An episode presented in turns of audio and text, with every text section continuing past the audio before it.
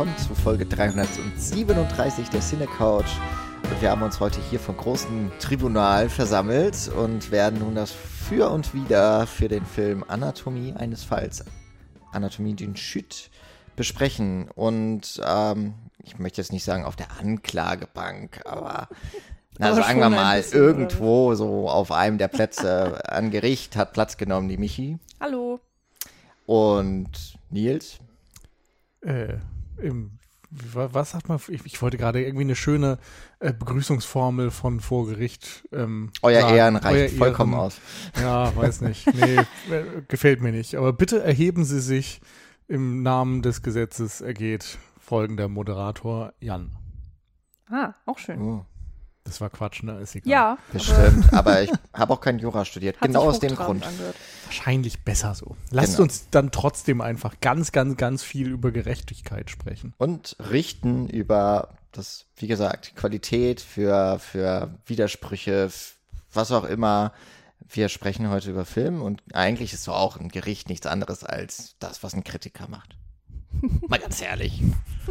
Hat genau die gleichen Ja, Auswirkungen. wir sorgen und, für Recht und Ordnung. Genau, So ist das ja. in der Filmwelt. Ja. Anatomie eines Films. Unser Wort ist Gesetz. Ja, genau. Wir gehen jetzt tief rein, schneiden ins Fleisch und schauen mal, was sich da alles so verbirgt. Genau, denn wir besprechen, wie du schon gesagt hast, Anatomie eines Falls, der aktuellste Film von Justine Trier aus diesem Jahr, der auch äh, bei Cannes die Goldene Palme ähm, gewonnen hat. Sie ist damit die vierte Regisseurin, die äh, die Goldene Palme gewonnen hat. Und tatsächlich, wie war das vor zwei Jahren Titan, ne? Mhm. Hat auch Das ist ja schon gewonnen. wieder zwei Jahre her. Ich meine. Krass. Ja, dazwischen müsste doch Ah, stimmt, der, der, äh, ja. Parasite. Nee, Genau. Der war davor. der war davor. Hier, Also- der, der Krass. norwegische da, schwedische, wie Mhm. heißt der noch? Triangle of Sadness. Ja. Das sind ja immer die gleichen eigentlich, die gewinnen, wenn man ganz ehrlich ist. Also, nur nochmal fürs Protokoll. Also, die Französin Julila Du- Ducourau Ducournau. Cournot. oder so. Genau, eben 2021 für Titan. Davor war Jane Campion 93 für das, Das Piano. Piano. Und davor, ganz lange zurück, 1946, die Dänen Bodil Ibsen für Rote Wiesen. Ja. Krass. Also ich Nie finde es irgendwie ganz schön, die, die Schlagzahl wird äh, enger, sagen wir mal so. Ähm, äh, das freut uns nichtsdestotrotz, freut mich, ob sie jetzt eine Frau ist oder nicht, äh, die Goldene Palme für diesen Film. Äh, war für mich auch so ein bisschen schon der Anhaltspunkt ähm, für meine Aufmerksamkeit, sage ich mal so, äh, auf diesen Film. Aber mich hat auch ehrlicherweise der Trailer einfach schon umgehauen und eben eine sehr prominente Sandra Hüller in der Hauptrolle. Man könnte nämlich auch sagen, es ist der aktuellste Film mit Sandra Hüller, die ja gerade die, den Höhepunkt ihrer Karriere erreicht hat und schon bei Variety äh, auf dem Cover war, weil sie ja in Cannes nicht nur mit Anatomie eines Falls war, sondern auch noch mit einem anderen totalen Kritikerliebling, Zone of Interest, und da mit Jonathan Glazer gearbeitet hat und interessanterweise ja als deutsche Schauspielerin und sie hat ja 2015 muss das, glaube ich, gewesen sein, Toni Erdmann unter der Regie Mhm. von Maren Ade auch in Cannes für Furore gesorgt. Überhaupt mal ein deutscher Wettbewerbsbeitrag. Gab es davor auch sehr lange nicht und es gibt es auch seitdem nicht mehr so viel. Ähm, und jetzt war wirklich so ein Schlaglicht und alle scheinen ihr auf einmal zu huldigen. Äh, zu Recht, wir hatten ja jetzt auch schon ein paar Podcasts mit ihr. Wir haben ja auch Du bist mein Mensch besprochen, wo sie auch mitgespielt hat. Also die hat einfach gerade einen echt guten Lauf, einen super Geschmack offensichtlich und ein gutes Gespür für Rollen. Hat sie da mitgespielt? Bei Du bist mein Mensch? Also die Hauptrolle war sie definitiv nicht. Ja, sie war die quasi Beraterin. Ah. Stimmt. Ah, stimmt. Sie, sie verkauft den Dan Stevens quasi. Ah, genau. Ähm, ich muss gestehen, Justine Trier, äh, die hat mir vorher gar nichts gesagt, ähm, hat, äh, kommt ja ursprünglich auch so ein bisschen aus der äh, Dokumentationsrichtung, hat äh, dort einige Filme realisiert, wo sie auch schon für Anerkennung bekommen hat, ist dann vor, ich glaube, das ist jetzt ihr dritter Langspielfilm, also fiktionaler Film. Ähm, was ich auch ganz spannend fand, jeder ihrer fiktionalen Filme hat auch schon echt einige Nominierungen für diverse Filmpreise einziehen können. Also sie hat irgendwie von vornherein schon für Furore gesorgt und ich finde es schon krass jetzt mit, ich glaube, sie ist Mitte 40, mit ihrem, keine Ahnung, dritten oder vierten Langspielfilm, nagelt mich bitte nicht drauf fest, äh, einfach mal eine goldene Palme abzusahnen. Ist schon wirklich bemerkenswert. Sie wird gerade extrem gefeiert, ist natürlich jetzt auch überall in aller Munde, geht um die ganze Welt, macht Promo für den Film, weil auch gemunkelt wird, dass eine Oscar-Nominierung äh, winken könnte. Äh, mal schauen. Lange ist ja nicht mehr hin, ne? bis die Nominierungen dafür bekannt gegeben werden. Das dürfte, zumindest so eine Shortlist müsste es, glaube ich, noch dieses Jahr geben. Aber auch da muss man wohl sagen, Zone of Interest wird ja wahrscheinlich auch da gewinnen. Hm. Also wird schwierig. Ist das überhaupt ein fremdsprachiger Film? Ja, weil sie viel Deutsch sprechen. Okay. Ist übrigens, äh, witzigerweise habe ich jetzt auch äh, bei dem Film gehört, warum der ähm, so französisch, also der Film ist ja bilingual größtenteils, französisch und englischsprachig und offensichtlich während der Produktion wurde nochmal darauf geachtet, auch das Drehbuch entsprechend anzupassen, dass der Anteil von Französisch hoch genug ist, beziehungsweise der Anteil von Englisch niedrig genug, um sich zu qualifizieren als Best International oder Best Foreign Language Picture. Damit wird es wohl zusammenhängen. Ähm, weil wir können uns, glaube ich, alle noch damals erinnern an Victoria zum Beispiel, bei dem ist ja, bei dem wird gar nicht so viel gesprochen über die gesamte Laufzeit, aber der Anteil an Englisch einfach zu hoch war und er sich deswegen ja nicht qualifiziert hat für die doch immer strenger werdenden Statute offensichtlich bei der Academy. Und ähm, ja, meine, die Franzosen haben ja auch immer genug Auswahl wahrscheinlich, um, um was einzureichen, aber in dem Fall hat man das wohl mit bedacht. Hm. Aber worum geht's denn eigentlich? Ja, genau. Also wir haben die sehr erfolgreiche Schriftstellerin äh, Sandra, eine Deutsche, die einen Franzosen geheiratet hat, Samuel. Und die beiden leben jetzt mittlerweile auch wieder in Frankreich und haben einen Sohn, äh, Daniel, der so ungefähr, weiß ich nicht, 13 ist. Etwas in der Art. Er hat eine Sehbehinderung, die er von einem Autounfall ähm, davongezogen hat. Und äh, also das heißt, er kann, ähm, er kann ein bisschen sehen, aber ist eben ja sehr stark ähm, sehbeeinträchtigt. Was im Laufe des Films auch noch eine Rolle spielen wird, denn es geht hier um die Aufklärung eines Mordfalls. Denn äh, Samuel ähm, wird tot aufgefunden. Er ähm, ist eventuell aus dem Fenster gestürzt und ähm, keiner kann sich so richtig erklären, was los ist. Und irgendwann wird dann eben auch die Frau, also Sandra, tatsächlich vor Gericht angeklagt, dass sie ihn umgebracht, eben aus dem Fenster gestoßen hätte und ein äh, großer Streit wird vermutet. Und wie es eben so ist bei Gerichtsfilmen, also wir haben ja eine Mischung aus ja, Drama, Ehedrama und eben äh, Gerichtsfilm, weil wir eben auch sehr viele Szenen im Haus und nicht nur im Gerichtssaal verbringen. Ähm, es geht eigentlich um den Mord, aber eigentlich auch nicht, denn es geht um viel mehr. Es geht um die große Wahrheit, es geht um das Beziehungsgeflecht ähm, der beiden, was aufgedröselt wird und irgendwie auch so ein bisschen vor Gericht zu stehen scheint. Ähm, und gerade bei der Figur Danielle dann auch darum, äh, für welche Wahrheit er sich entscheidet, beziehungsweise was er im Verlauf des Gerichtsprozesses auch alles über seine Eltern lernt, also auch um äh, die Perspektive eines Kindes zu seinen Eltern und ganz, ganz, ganz viele Fragen, noch viel mehr, auch um Moral und um Ethik. Und ähm, ja. Ich finde, dass allein auch schon der Titel, egal jetzt ob in welcher Sprache, auch schon dieses diese beiden Thematiken quasi aufmacht. Nämlich zum einen geht es ja um den Sturzfall, ne? also sowohl im Französischen als auch Anatomy of a Fall ist der internationale Titel.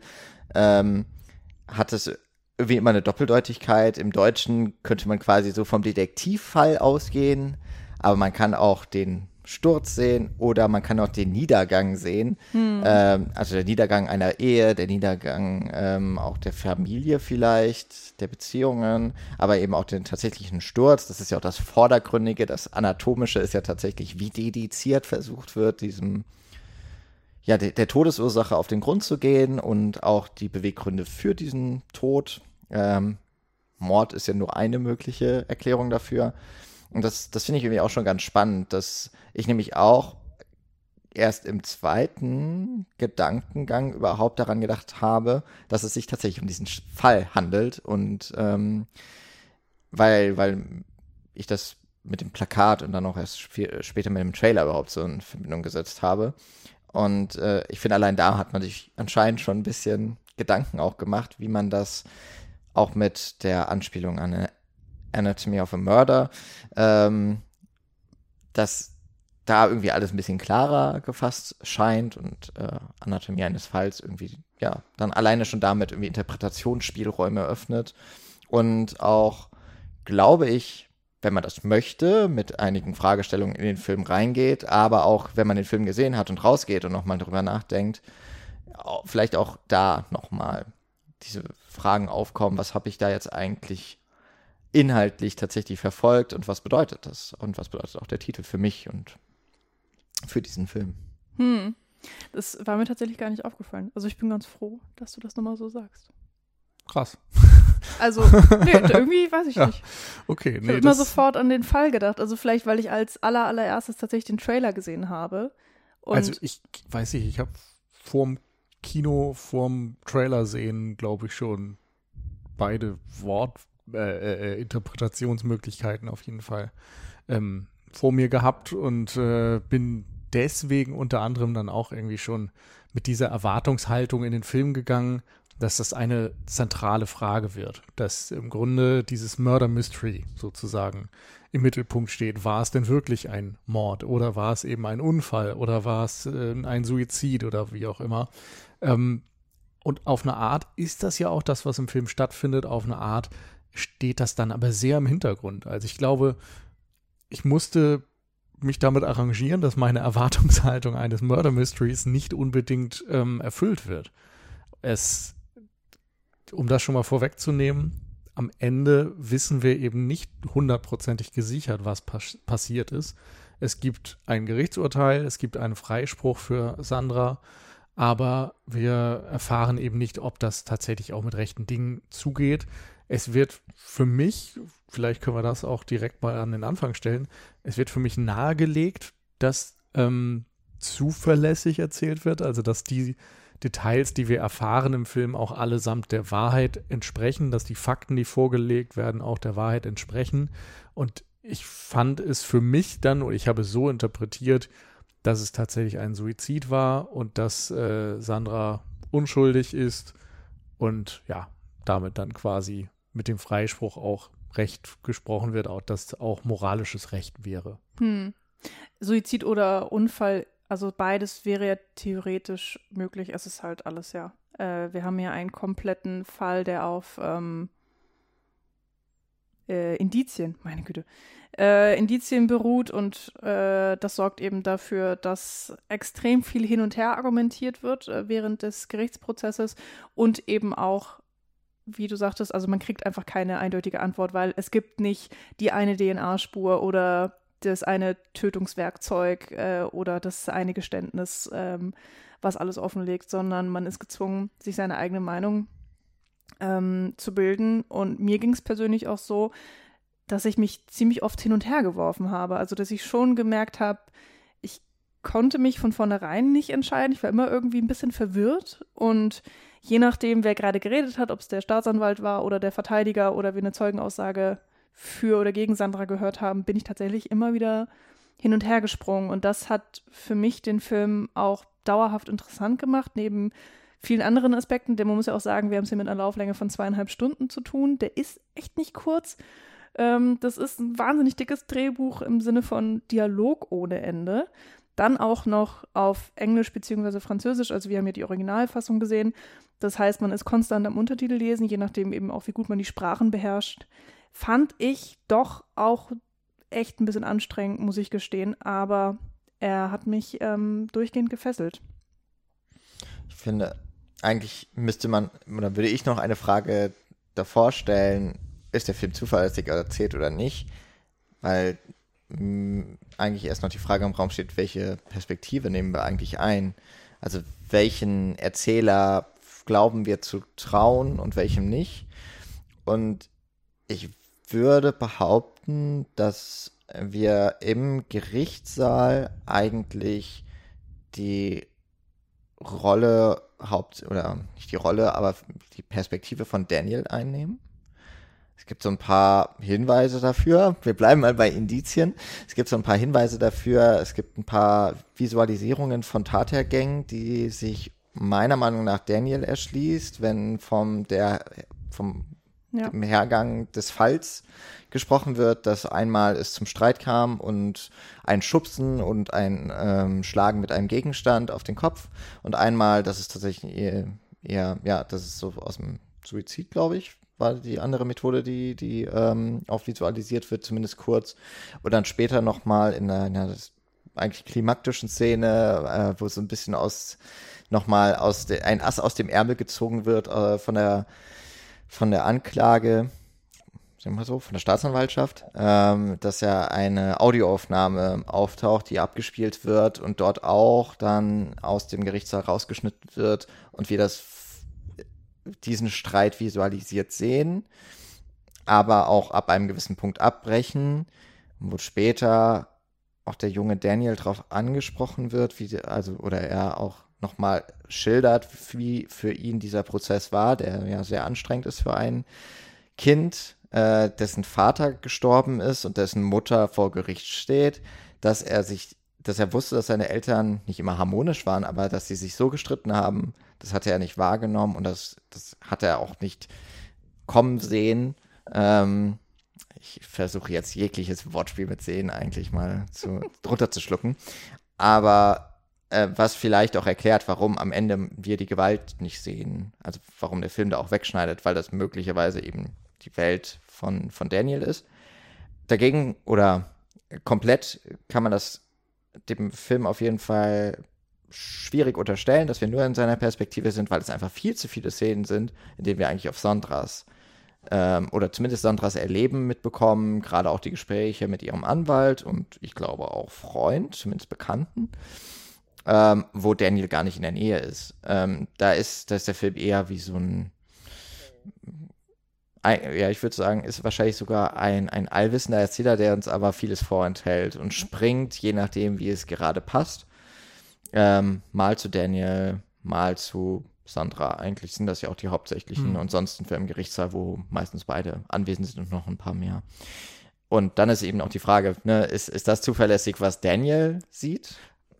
Also ich, ich weiß nicht, an welcher Stelle wir dann diese Diskussion darüber gehen wollen, darum würde ich dich jetzt gar nicht unterbrechen. Mhm.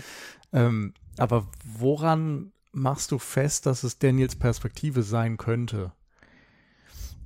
Ich habe es so abgespeichert, dass ja, also wir haben zum Beispiel in einem Gerichtssaal die Szenerie, dass die Staatsanwaltschaft durch einen Gutachter darstellt, wie es sehr wahrscheinlich zu den Wunden am Körper, zu der Lage des Körpers am Ende des Sturzes mhm. kommen konnte und was es dann bedeutet, äh, quasi äh, ne, durch die Indizien, äh, was, hätte, was hätte dazu führen können. Und das sieht man dann.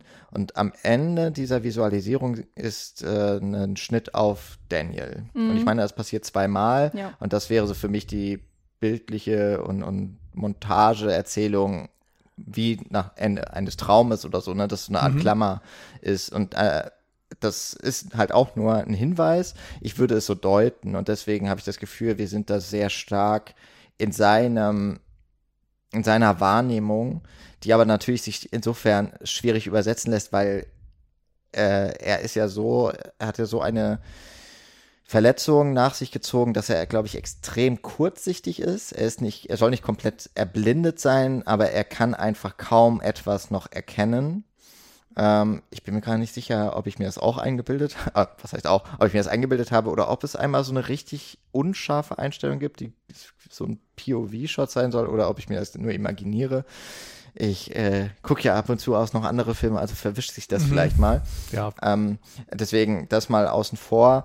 Aber deswegen ist es jetzt nicht immer so ganz mhm. klar. Mhm. Aber er ist, glaube ich, schon immer auch anwesend im Gerichtssaal, auch wenn ja. es, es ist ja sogar mal Thema, ob ja. er mal nicht dabei sein könnte. Und deswegen habe ich das irgendwie als eine Erklärung darauf bezogen. Vielleicht sehen wir manchmal Dinge oder wird, erzählt der Film aus seiner Perspektive. Also in einem Interview hat Justine Trier auch gesagt, also es äh, gibt definitiv Perspektivwechsel. Ähm, einige, es gibt sogar, glaube ich, eine Szene, die sozusagen aus, also nicht aus Sicht des Hundes, aber sozusagen, wo, wo so ein bisschen die Perspektive des Hundes eingenommen Mhm. ist, weil äh, er theoretisch der Einzige ist, der äh, richtig mitbekommen hat, was tatsächlich passiert ist oder irgendwie so. Interessant, weil ja, also es ergibt Sinn, dass, dass, dass der Hund tatsächlich der einzige Zeuge in dem Sinne ist, weil am Anfang er natürlich körperlich anwesend ist, während ja, der, der Mann in irgendeiner Form vom Balkon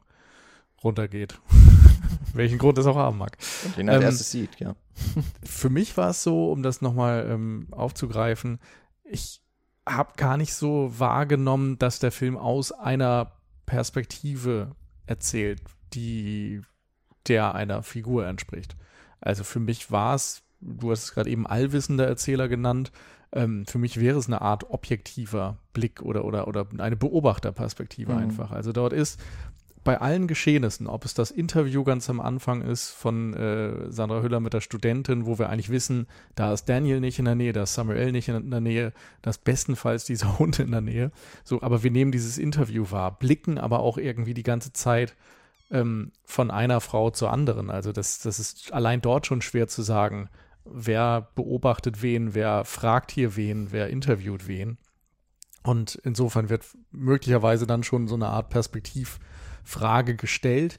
Ähm, für mich war ich aber immer Person Nummer drei in diesem Raum.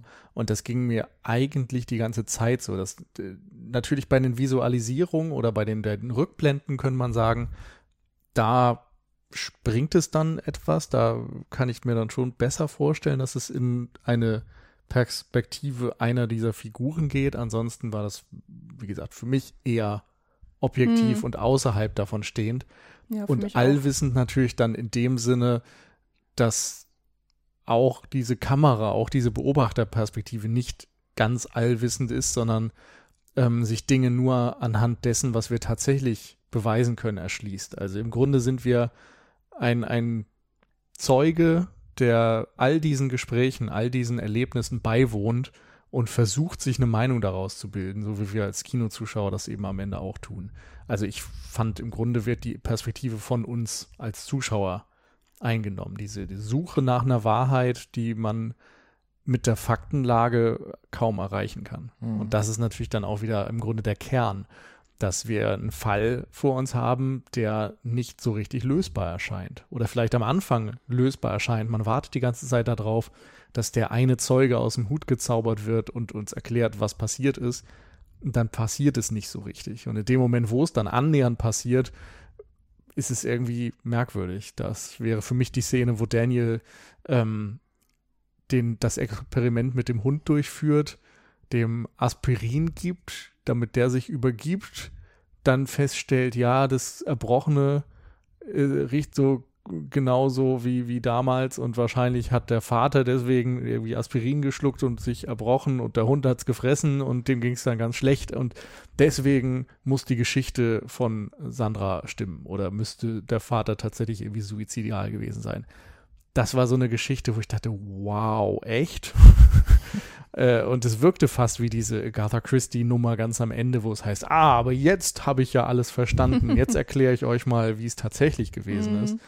Ähm, insofern war dieser Moment dann für mich geradezu unbefriedigend, dadurch, dass er irgendwie nicht so ganz in den Film passte. Aber im Verlauf. Welcher Moment genau? Der mit dem, das Experiment mit dem Hund? Ja. Okay. Also insofern nicht Moment, sondern diese ganze Mhm. Offenbarung auf eine Art. Ähm, aber sie führt natürlich auch nicht dazu, dass dann entweder alles komplett ad absurdum geführt wird. Sie führt auch nicht dazu, dass wir danach genau wissen, was passiert ist, sondern es bleiben diese Zweifel. Es wird dann wieder äh, ja, mit, mit anderen Möglichkeiten nebeneinander gestellt. Mhm. Ich würde noch mal ganz kurz, äh, weil das ist auf jeden Fall auch eine sehr interessante Szene oder die ja, glaube ich, auch ganz stark irgendwie vieles von dem Film oder von der Art und Weise, wie der Film erzählt und wahrscheinlich auch, wie er ein Stück weit Justizarbeit ähm, gerade in solchen Indizienfällen irgendwie mal festhält und, und erlebbar macht. Ähm, Nochmal zu den Perspektiven finde ich nur, ähm, ich finde sehr interessant, wie, er verschiedene Perspektiven quasi wahrnehmen, die ähm, aber beide sehr gut auch irgendwie auf den Film passen. Und ich glaube, ähm, eben dieses Objektive, es würde sich auch sehr gut mit dem decken, was Michi schon gesagt hat, dass Trier aus dem eher dokumentarischen kommt, wo das ja auch gerade äh, Kern eigentlich der Arbeit ist, möglichst versucht, einen entrückten Standpunkt einzunehmen, um etwas zu erzählen, unvoreingenommen. Wobei wir uns, glaube ich, alle darüber klar sind, da ein Mensch drin ist, dass immer eine Auswahl gefällt wird und aller, aller, aller spätestens im Schnitt ähm, ist es nie ganz, äh, wird man nie eine Objektivität erreichen, aber trotzdem, es ist so eine, das ist, das ist so eine Sichtweise, die irgendwie auch sehr gut passt zu der Art und Weise, was der Film erzählen möchte, nämlich Faktenlage schaffen, da wo keine ist, oder so nah wie möglich ranrücken, wo keine ist, und das kann man halt durch eine objektive Sichtweise. Ähm, und ich nehme an, dass das deine Wahrnehmung des Films dann auch dann doch im, im zumindest mal en Detail von meiner unterscheidet, weil ich sagen würde, ich habe das Gefühl, der Film nimmt uns mit als genauso unwissend, aber setzt uns immer mal wieder in Perspektiven von Leuten, die halt noch am Leben sind, weil die einzige Perspektive, die wir ja nicht so richtig sehen können, ist die von Samuel. Ähm, und die nehmen wir auch nie einnehmen, weil er ist mhm. ja nicht mehr existent. Wir sehen ihn ja tatsächlich auch erst als Leiche. also vorher ist er ja mhm. nur off, äh, off camera.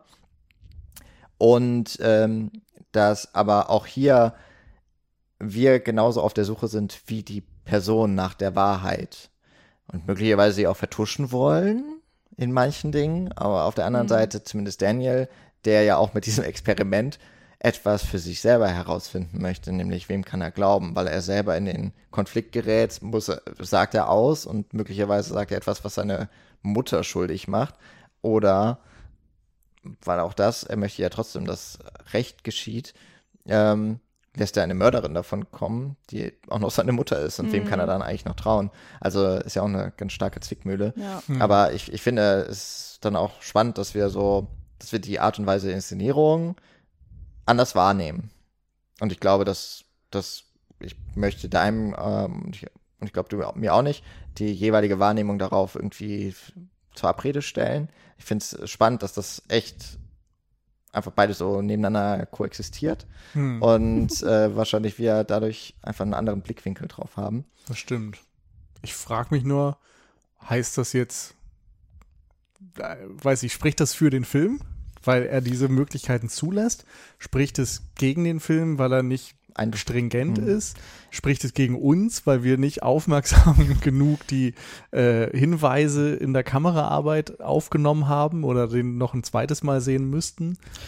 Also es eröffnet auf jeden Fall weitere Fragen. Ja, auf jeden Fall. Ich würde sagen, wo es passt, ist, der Film ist niemals eindeutig. Er möchte uneindeutig mhm. sein. Das passt auch für mich so zum Titel, dass auch der nicht komplett eindeutig ist und dass wir uns als Zuschauer darauf auch mhm. einlassen müssen, glaube ich. Ansonsten wird der Film super frustrierend. Ja, äh, korrekt. Ich finde äh, gerade dieses Spiel mit den Perspektiven oder auch so dieses, äh, wann kriegen wir welche Informationen oder wann stehen wir auf wessen Seite im Film. Also ähm, ich würde mal jetzt einfach ein bisschen annehmen, dass das schon bei den meisten ZuschauerInnen irgendwie auch ein bisschen wechselt, dass man nie wahrscheinlich im Laufe des Films immer zu 100 Prozent eine Meinung hat, sondern dass man vielleicht auch selber zweifelt oder vielleicht sich auch nie eine Meinung bilden kann.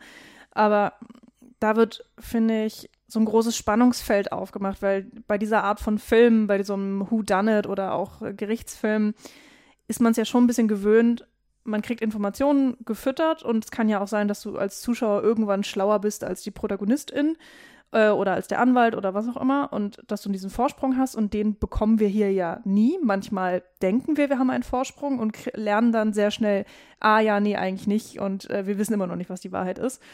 Und es kommt eben auch keine wirkliche Überraschung. Also Nils, du hast ja auch schon gesagt, es kommt irgendwie nicht so der eine Zeuge oder die eine Info. Also klar, wir lernen immer wieder was Neues, aber es gibt jetzt auch nicht ja dieses eine springende Element, was dann das Puzzle zusammenbringt und auf einmal wissen wir es. Ähm, und gleichzeitig dadurch, dass man das ja alles so ein bisschen gelernt ist, wartet man ja trotzdem so ein bisschen unterbewusst drauf. Und ich finde, da kreiert sich irgendwie so ein richtig ähm, ja, schönes Spannungsfeld. Oder für mich war es auf jeden Fall mhm. so, dass ich immer auch so eine gewisse Erwartungshaltung hatte und ähm, oder vielleicht auch auf gewisse Sachen gehofft habe. Also ich fand es generell spannend, den Menschen zuzuhören und war auch immer so von wegen, ah, jetzt haben wir hier irgendwie den Psychologen und der hat wieder eine neue Info und äh, vielleicht ist das jetzt äh, der springende Punkt und ja, dass hm. ich äh, ich wollte auch immer mehr wissen und irgendwie, ich wollte eine, eine, eine Position beziehen und ähm, das, was du auch meinst, so man muss lernen, irgendwie damit klarzukommen, entweder keine Meinung zu haben oder, so wie es Daniel dann am Ende machen muss, sich einfach dann für eine Seite zu entscheiden. Und wir haben eben ja nicht die Möglichkeit, sozusagen selber Experimente ja. zu machen, sondern wir kriegen die Infos, die der Film uns gibt. Ich muss sagen, mir hat dieser Murder Mystery Aspekt nicht so gut gefallen. Also darum sagte ich auch, ich hatte den Eindruck, dass der am Ende gar nicht so zentral ist. Mhm. Ähm, also ist hat, er auch tatsächlich nicht, das, mhm. den Eindruck wollte ich gar nicht unbedingt machen. Nee, nee. Äh, aber es, es hat so verschiedene Gründe. Das eine ist ähm, dafür, dass es dieses oder, oder gehen wir mal zurück auf dieses Genre. Die sind normalerweise eben wahnsinnig konstruiert. Es geht extrem mhm. dadurch, äh, darum, was weißt du als Zuschauer, wie kannst du am besten miträtseln, wann wird dir mhm. welche Information präsentiert und ähm, am Ende kannst du dich dann entweder darüber freuen, dass da eine ganz überraschende Lösung bei rüberkommt, die irgendwie überraschend war, aber Sinn ergibt, oder dass du es eben von Anfang an gewusst hast, weil du so klug kombiniert hast. und diese Erzählweise ist hier, finde ich, schon gar nicht so sehr drin, denn es geht mhm. eben bei den meisten Dingen, die neu äh, revealed werden, äh, enthüllt werden, danke, ähm, da geht es darum, dass dir eher neue Zweifel gesät mhm. werden und nicht, dass dir neue Erkenntnisse präsentiert werden oder zumindest nicht solche, die das dann eindeutig machen. Zudem fand ich, ich, ich mir war relativ früh klar, dass es selbst wenn es eine Aufklärung geht, am Ende des Tages doch darum geht, wie schwierig eine Eindeutigkeit mhm ist, wie, wie schwer es ist, eine Wahrheit zu finden. Dass im Grunde als Gegenentwurf von diesen einfachen Lösungen, die wir meistens in einem Tatort präsentiert bekommen oder eben auch in den meisten Gerichtsfällen, dass am Ende eben nicht eindeutig klar ist, was passiert ist. Dass wir in den meisten Fällen darauf angewiesen sind, ähm, uns eine Annäherung an eine Wahrheit, äh, uns damit zufrieden zu geben. Und dadurch, finde ich, fällt ein großer Aspekt dieses Genres oder dieses Plotkonstrukts dann direkt weg. Mhm. Und dann muss der Film natürlich durch andere Dinge ähm, unsere Aufmerksamkeit irgendwie an, äh, ja, füttern mit, mit interessanten Ideen. Was er auch zum Teil macht und schafft. Ähm, aber der Aspekt, den fand ich dann mal ein bisschen schwierig, zumal jetzt gerade so eine Figur wie der Staatsanwalt, äh, ich, ich konnte den nicht nachvollziehen. Also ich finde, mhm. es ist so ein Spannungsfeld zwischen einem Murder Mystery, was extrem konstruiert ist und dadurch nicht realistisch sein muss. Dann wiederum diesem speziellen Plot, der extrem realitätsnah mhm. anmutet und eben auch durch die dokumentarische Kameraarbeit irgendwie eine, eine Authentizität äh, suggeriert. Und dann kommt da irgendwie ein Staatsanwalt rein, der nur am Spekulieren ist und die ganze Zeit immer sagt, ja, aber könnte es nicht sein, das und es hätte ja auch so und so. Und in meiner Vorstellung würde sowas im Gerichtssaal nicht möglich sein. In meiner Vor äh, ich meine, wir hatten schon eingangs gesagt, wir sind alle keine juristischen Experten, aber ich kenne andere Gerichtsfilme und Serien, wo es dann heißt Einspruch Spekulation oder Einspruch, ne, das ist irgendwie nicht faktisch begründet oder mhm. äh, das hat nichts mit dem Fall zu tun, bitte kommen Sie wieder zurück zum eigentlichen Fall. Und er macht es trotzdem die ganze Zeit und ihm wird nie Einhalt geboten und das wirkt dadurch extrem filmisch wieder. Also als ging es darum, eben einen Punkt klar zu machen oder ein mhm. Thema zu vertiefen. Naja, also die ähm, Verteidiger grätschen ja schon ein, zwei Mal dazwischen. Also es ist äh, Ja, das Gericht sagt dann, doch, doch, mach weiter. Ja, also verstehe auf jeden Fall, was du meinst. Ich äh, habe mich das auch so ein bisschen gefragt, inwiefern spielen hier vielleicht auch die Sehgewohnheiten für mich jetzt eine Rolle, weil äh, gerade bei diesen Gerichtsfilmen kenne ich die halt eben aus dem amerikanischen Kino. Das bietet sich eben auch extrem an, aufgrund des geschworenen Gerichts eben auch. Ähm, man nimmt als Zuschauer dann ja auch irgendwie so ein bisschen halt auch einen dieser geschworenen Sitze mit ein und deswegen gibt es auch diese hitzigen Diskussionen. Also Anwälte untereinander würden anders diskutieren, als wenn jetzt Anwälte eben dem, den Geschworenen einen Fall präsentieren. Und genau darum geht es ja eben auch. Äh, in gewisser Weise hier. Also im, auch im französischen Gericht gibt es anscheinend Geschworenen. Das habe ich irgendwie jetzt auch neu gelernt, das wusste ich vorher gar nicht. Ähm, wird auch im Film kein bisschen erklärt, also was ich auch okay finde, ist ja eh so ein bisschen im Hintergrund alles. Gleichzeitig ist es aber doch irgendwie auch ein wichtiger Punkt, weil dann ja auch klar gemacht wird, äh, hier wird irgendwie auch eine Geschichte konstruiert für die Geschworenen. Also, dass man auch hinterfragen kann, inwiefern wird denn hier die Wahrheit erzählt und nicht doch irgendwie auch eine plausible, damit die Geschworenen auf welcher Seite dann auch immer eben stehen. Mhm. Ähm, das ist auch spannend, aber ich kann auch verstehen, dass das irgendwie vielleicht auch zu konstruiert dann wirkt. Beziehungsweise ist das dann, finde ich, der spannendere Punkt wieder. Geschichten genau. erzählen. Genau, ich wollte auch gerade sagen, eigentlich ist das ein Punkt, zu dem ich jetzt noch gar nicht hätte überleiten wollen. Ähm, aber das wahrscheinlich, äh, also ich habe auch ein bisschen was über den Film gelesen und äh, hatte da auch mal so mitbekommen, von wegen, dass diese französischen Gericht, äh, dass dieser Vorgang eines französischen Gerichts für Nicht-Franzosen auch etwas absurd wirkt und chaotisch. Ähm, kann ich jetzt auch nicht beurteilen, ob das jetzt wirklich eine Einschätzung war von jemandem, der schon mal in einem Gericht saß in, in Frankreich und das tatsächlich als realitätsnah auch abge abgebildet wurde.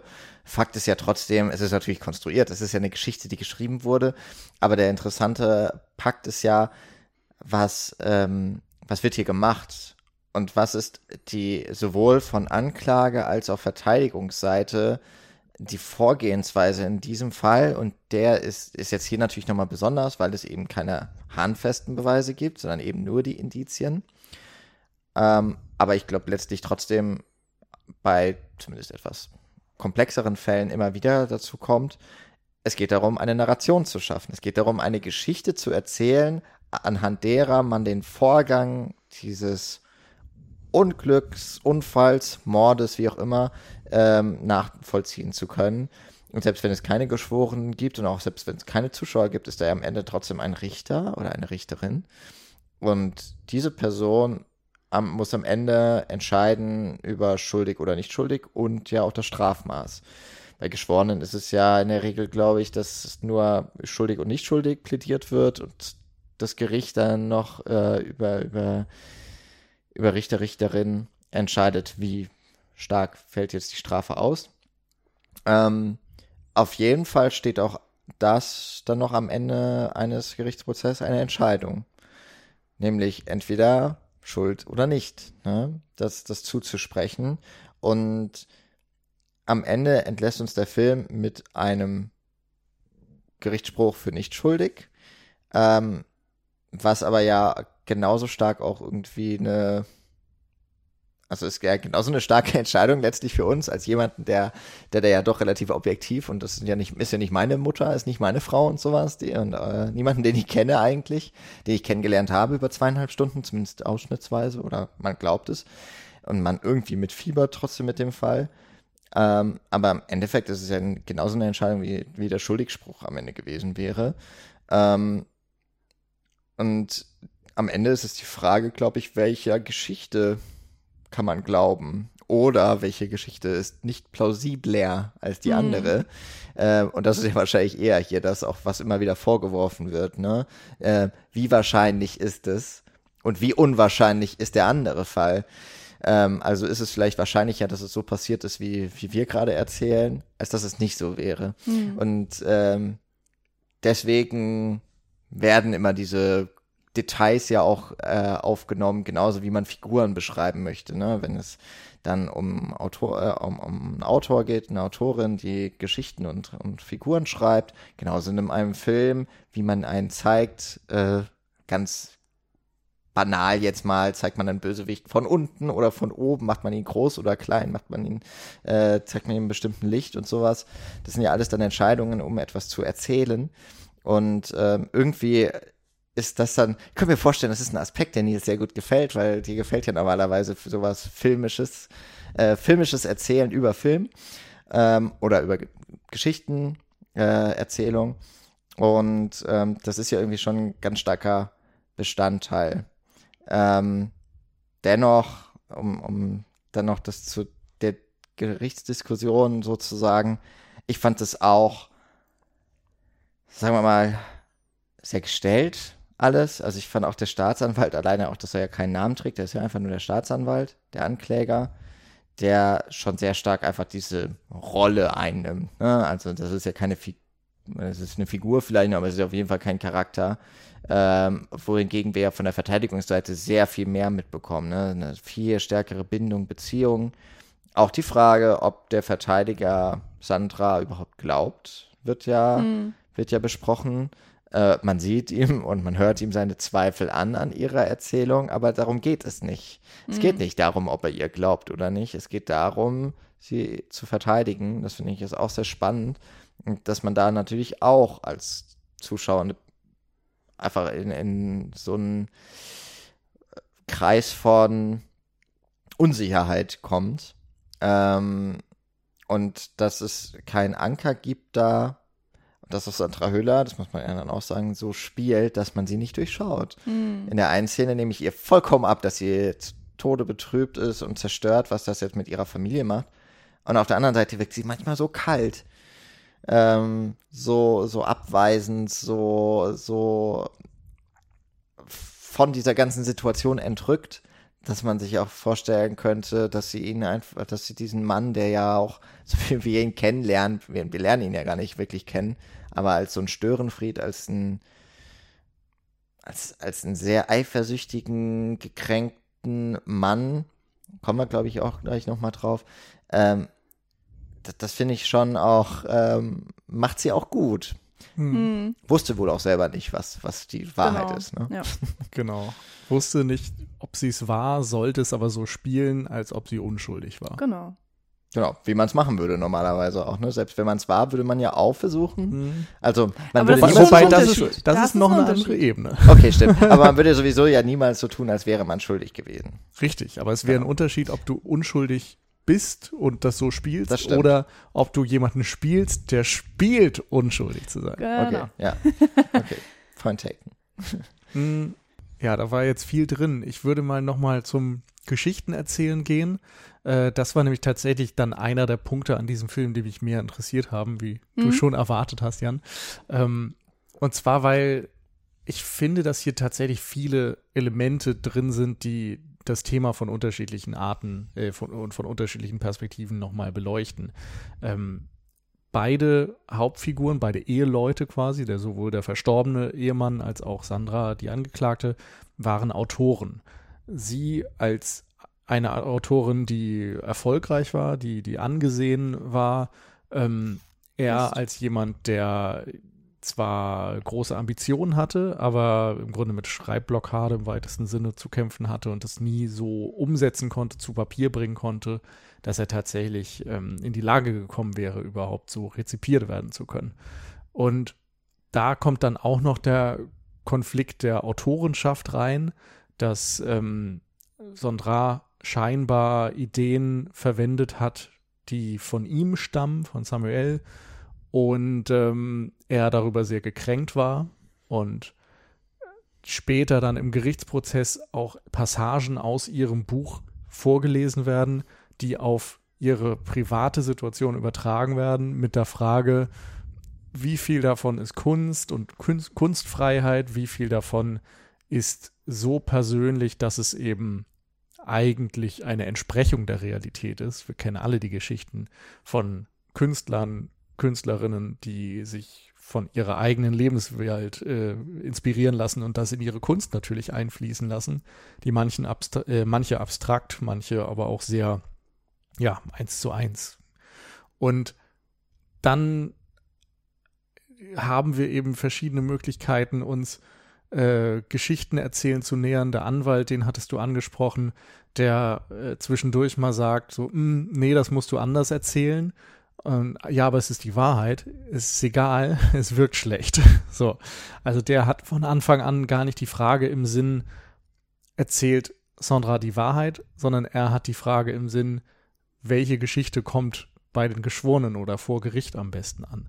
Und die wiederum vorherrschende Meinung, die äh, existiert, wenn ein Ehemann gestorben ist, die Ehefrau auf der Anklagebank sitzt, ist halt eine so negative, dass auch diese Perspektive oder diese Erwartungshaltung alles verändert im Grunde am Storytelling innerhalb der verschiedenen Parteien, die es in dem Film gibt. Und ich weiß nicht, ich finde auch dann wiederum, wenn wir von Dan Daniel reden, der ja nicht nur entscheiden muss, wem er glaubt, um seiner äh, Rolle als Sohn des Vaters oder Sohn der Mutter gerecht zu werden, also eine Gerechtigkeit äh, für den Tod des Vaters zu finden oder eben die Mutter zu befreien, da geht es ja dann auch noch mal weiter. Also selbst wenn sie schuldig ist, will er tatsächlich, dass sie ins Gefängnis geht, um den Tod des Vaters zu rächen, oder will er trotzdem, dass sie frei bleibt, damit er noch irgendwie einen Elternteil hat und nicht zum Vollweisen wird? Also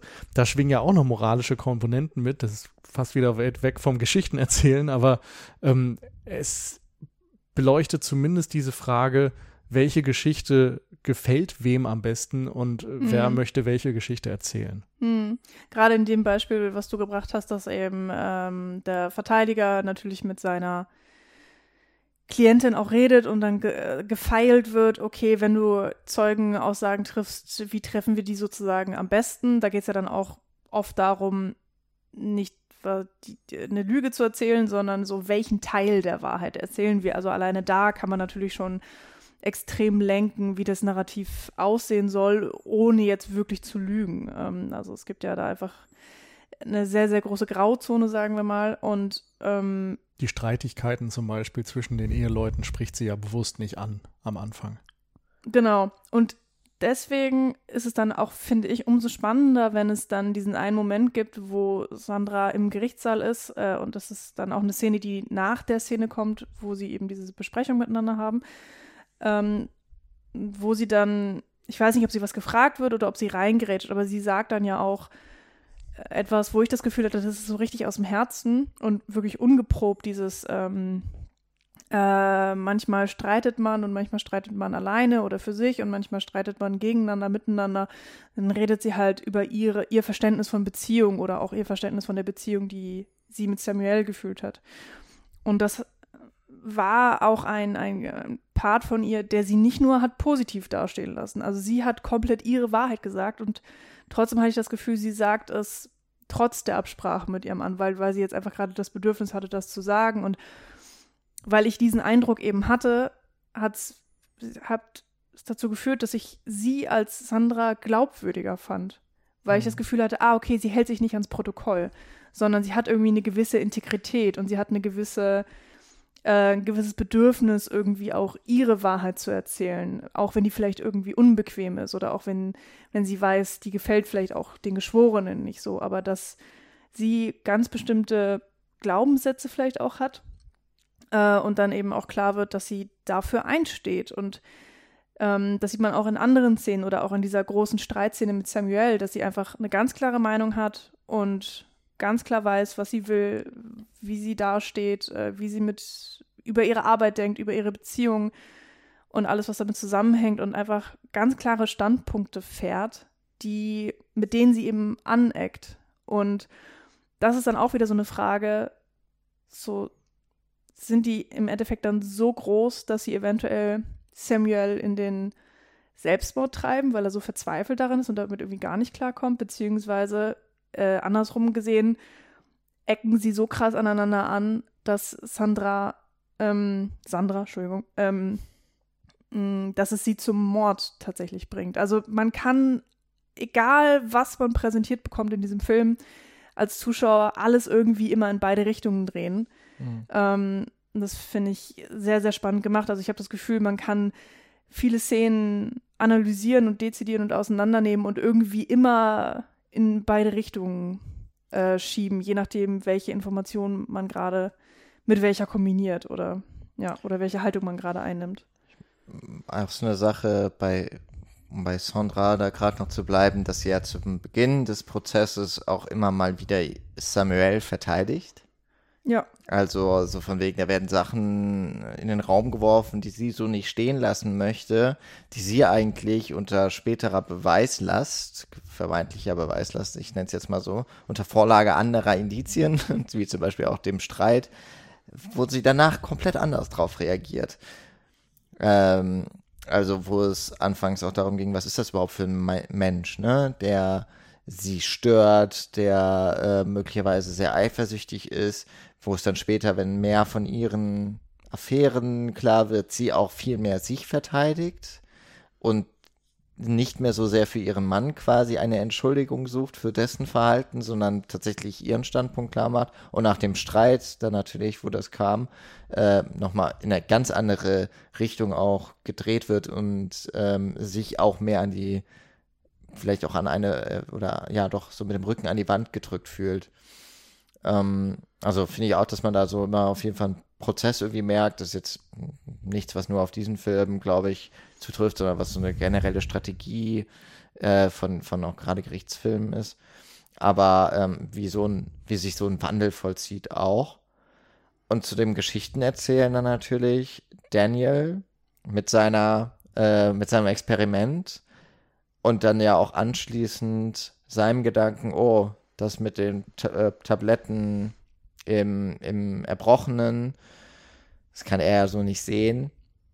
Aber das erzählt ja seine Mutter im Gerichtssaal, hatte er damals nicht richtig mitbekommen. Er erinnert sich an etwas, er versucht es nachzustellen, um diese Erinnerungen wieder zu holen. Und er schlussfolgert da, dann daraus ja auch, ah, ich hatte das Gespräch mit, mit meinem Vater im Auto wo er darüber spricht, dass sein Hund irgendwann nicht mehr da sein sollte und er dann das ja vor Gericht als Metapher eines ja eben dann auch Literaten äh, versteht, dass er nicht über sich, sondern äh, dass er nicht über den Hund, sondern über sich als Vater gesprochen hat, der nicht mehr ewig da ist. Mhm. Wo man aber genauso gut sagen kann, naja, unter einer ganz anderen Perspektive könnte man sagen, naja, vielleicht hat der Vater dem Hund auch mal die Tabletten verabreicht. Der Hund hat erbrochen. Genau das hast du gerochen. Das wurde dir nicht erzählt, aber der Vater hat die Wahrheit erzählt. Mhm. Der Hund wird irgendwann nicht mehr da sein und er hatte möglicherweise psychische Probleme, ist aber niemals gegen sich vorgegangen. Mhm. Also wäre jetzt eine ganz andere Erzählweise, aber die man, glaube ich, aufgrund jetzt dessen, was uns der Film präsentiert, genauso erzählen kann. Genauso wie die Anwälte gegenseitig erzählen, ja. ähm, anhand ihrer Gutachten, wie dieser Sturz zustande kam. Und da äh, sieht man auch, dass selbst eben der Junge sich, um eine Entscheidung zu fällen für oder gegen seine Mutter, ähm, auch er muss sich eine Geschichte aussuchen. Und das ist die Geschichte, die für ihn schlüssig ist, die ihn zumindest am, am Ende dazu bringt, äh, zu sagen, okay, ich glaube dem, was meine, mhm. was meine Mutter sagt. Das ist natürlich auch nicht nur ein Schlüsselmoment für das Gerichtsverfahren, weil also für mich schon deutlich gemacht wurde, aufgrund der Aussage von Danielle dann auch das Urteil auf unschuldig äh, fällt, ähm, also Sandra freigesprochen wird, sondern auch, ich fand spannend, wie das filmisch gelöst wird. Wir haben, ähm, also Danielle ist im, ähm, im Gerichtssaal, macht eben seine offizielle Aussage. Wir haben irgendwann dann den Flashback, dass er mit seinem Vater im Auto sitzt und ähm, er gibt einfach das Gespräch wieder und er legt ja sozusagen seinem Vater, Vater die Worte in den Mund tatsächlich, weil wir hören Samuels Stimme gar nicht, sondern wir hören eben die Stimme von äh, Daniel. Er sagt Wort für Wort, was sein Vater gesagt hat und was er selbst geantwortet hat. Und es ist lippensynchron mit dem Schauspiel von äh, Samuel. Ähm, und das hat natürlich schon, ja, eine, eine krasse Bedeutung, weil wir dann auch ja einfach gar keine Chance haben zu erfahren, ist das jetzt komplett ausgedacht, ist das, hat er das wirklich gesagt, aber es wird, es ist im Endeffekt auch egal, weil das einzig Wichtige ist, was Daniel äh, in diesem Moment denkt und was er fühlt. Und offensichtlich hat er sich für diese Version entschieden und genau deswegen kriegen wir sie auch genau exakt so präsentiert. Ähm, und deswegen kommt, äh, mhm. kommen dann äh, die nächsten äh, Punkte im, im, Drehbuch sozusagen oder in, innerhalb der Geschichte. Und ich finde, anhand von Daniels Figur wird einfach so eine krasse, ja, diese Ohnmacht deutlich gemacht und diese, diese, so die schlimmste Lage, in der man sich überhaupt befinden kann, ist halt er, weil mehr zwischen den Stühlen kann man vielleicht gar nicht sein als er. Ähm, und dann ist er auch noch die Schlüsselfigur oder er, er selbst macht sich zur Schlüsselfigur, weil er entscheidet sich ja auch für diese Aussage. Er könnte sich ja theoretisch auch zurückhalten und könnte sozusagen äh, so die Geschworenen die Arbeit äh, überlassen, so von wegen, wir haben 500 Indizien, 250 sprechen dafür, 250 dagegen, sondern er entscheidet sich, okay, er ist das, äh, die, die Feder, die letzte auf der Waage, die es dann zum äh, Kippen bringt. Mhm. Und das mhm. finde ich irgendwie auch sehr, sehr interessant, vor allen Dingen natürlich auch in der Kombination, dass er ist jetzt vielleicht ein bisschen theatralisch, aber diese Sehbehinderung hat und ne, so Justitia ist blind und in dem Fall ähm, ist er es ja tatsächlich nicht. Also er bezieht Position, er ist parteiisch. Ja, wobei vielleicht ist das auch halt insbesondere und tut's und, und trifft trotzdem die Entscheidung. Ja. Also das ist ja auch dann, muss keine positive Wertung sein. Aber äh, ich fand spannend gerade auch, dass du gesagt hast, ihm geht es eigentlich am schlechtesten in diesem Film. Ich finde, das ist eine völlig legitime Interpretation. Gleichzeitig kann man aber eben auch fragen, geht es den anderen so viel besser? Also, mhm. also ich habe gesagt, Vater, er hat die schlechteste Position. Okay, dann also, habe ich das anders verstanden. Aber trotzdem ist das, finde ich, mal ein interessanter Punkt, darüber nachzudenken. Also es ist halt eine total undankbare Lage, ja. Ähm, gleichzeitig, so wie ich den Film interpretiert habe, ging es dem Vater eben so schlecht, dass er sich das Leben genommen hat. Mhm. Weil ne, so sämtliche Träume zerplatzt sind, Stress, Streitigkeiten in der Ehe, alles irgendwie wächst ihnen über den Kopf, Schulden und so weiter. Und ähm, Sandra geht es ja genauso, die ist entwurzelt, ähm, ist nach Frankreich gezogen ohne jegliche Hintergründe, jetzt äh, Witwe auf einmal und steht vor Gericht mit Schulden, der Ruf komplett ruiniert. Ähm, und selbst mit dem Freispruch, da gab es diesen, diesen ganz prägnanten Satz relativ am Ende. Ähm, wenn man gewinnt, erwartet man eine Belohnung und stattdessen ist es einfach vorbei. So, also dass sie eigentlich immer dieses Gefühl erwartet, dass irgendwann das, das Leid quasi ein Ende hat und vor allem eben ähm, der Gerichtsprozess mit so einem Triumph endet. Und das, finde ich, geht auch dann wieder in so eine Genre-Kategorie rein beim Gerichtsdrama, dass am Ende eigentlich immer die Wahrheit und das Urteil steht und man kann sich so ein bisschen freuen, dass jetzt irgendwie Recht gesprochen worden ist. Und hier fühlt es sich eben nicht so an, sondern im Grunde, ja, es ist zwar vorbei, aber es ist maximal eine kleine Erleichterung. Und wenn man sich vorstellt, wie es tatsächlich jemandem in so einer Lage gehen muss, dann kann ich das komplett nachvollziehen, mhm. dass es eben nicht am Ende ein Triumph ist und ein freudiges Ereignis, was groß gefeiert wird, sondern im Grunde ist es einfach nur die eine Last, die weg ist, aber alles andere, was dich noch belastet in dieser Situation, nachdem du als Angeklagte deinen Ehemann ermordet zu haben, freigesprochen wurdest und dann zurück darfst in die Schulden, in dein Leben als äh, Mutter eines Kindes, das irgendwie ja, traumatisiert ist und gar nicht weiß, ob es dir vertrauen kann und so weiter. Hm. Mein lieber Schwan, also es ist jetzt auch kein Akt allzu positiver Film oder, oder lebensbejahender ja. Film in dem Sinne. Und vielleicht dann auch wieder ein Film, der genau in diese Zeit passt, gerade auch. Also sich eben einfachen Lösungen verwehrt, einer einfachen Wahrheit verwehrt und einfach die ganze Komplexität des menschlichen Lebens und des Justizsystems und so weiter nochmal ausbuchstabiert.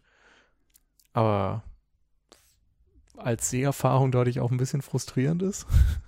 Ja, irgendwie schon, das stimmt. Also mir, was du aufgezählt hast, so, das sind auch exakt die Punkte, die mir irgendwie gefallen und wo ich das Gefühl habe, da wird Spannung erzeugt. Ähm, und was ich irgendwie auch interessant finde und gerade eben auch so ge diese gewissen Realitäts, ähm, nein, nicht Ansprüche, aber Anmutungen irgendwie oder, oder dass es alles ein bisschen realistischer scheint äh, und nicht eben fürs Drama auf der Spitze getrieben wird. So, es gibt keine einfachen mhm. Antworten, was du meintest.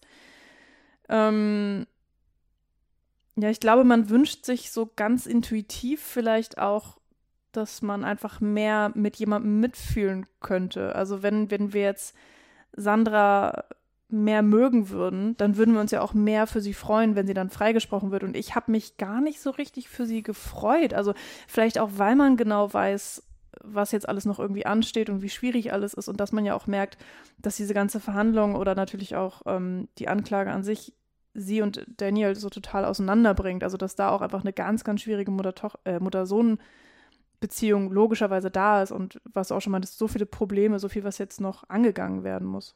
Ja, ich glaube, das hat auch ein Stück weit mit der Sympathie einfach zu tun. Also sie wird ja, Ja, genau. nicht als ja, die, die, die strahlende Heldin Ja. Und absolut Unschuldige dargestellt, sondern schon auch als, sagen wir mal, streitbare Figur. Also ich Ja. fand auch in dem Fall spannend, dass eigentlich fast eine Rollenumkehr zwischen ihr und äh, ihrem Ehemann stattfindet.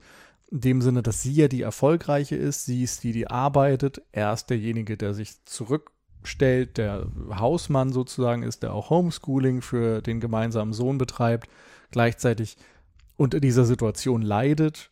Man könnte, also das ist jetzt irgendwie eine Interpretationssache, aber man könnte auch sagen, ein Stück weit von ihr ausgebeutet wird. So seine Ideen werden Mhm. verwendet für ihren Erfolg. Seine Arbeitsleistung wird nicht honoriert und als selbstverständlich gesehen. Und wenn er dann versucht, das mit ihr zu klären im gemeinsamen Gespräch, dann ähm, sagt sie im Grunde, ja, das war deine Idee, selbst schuld, beschwer dich nicht. Und will dann im Grunde auch emotional halt das gar nicht wahrhaben und ist da sehr kaltherzig.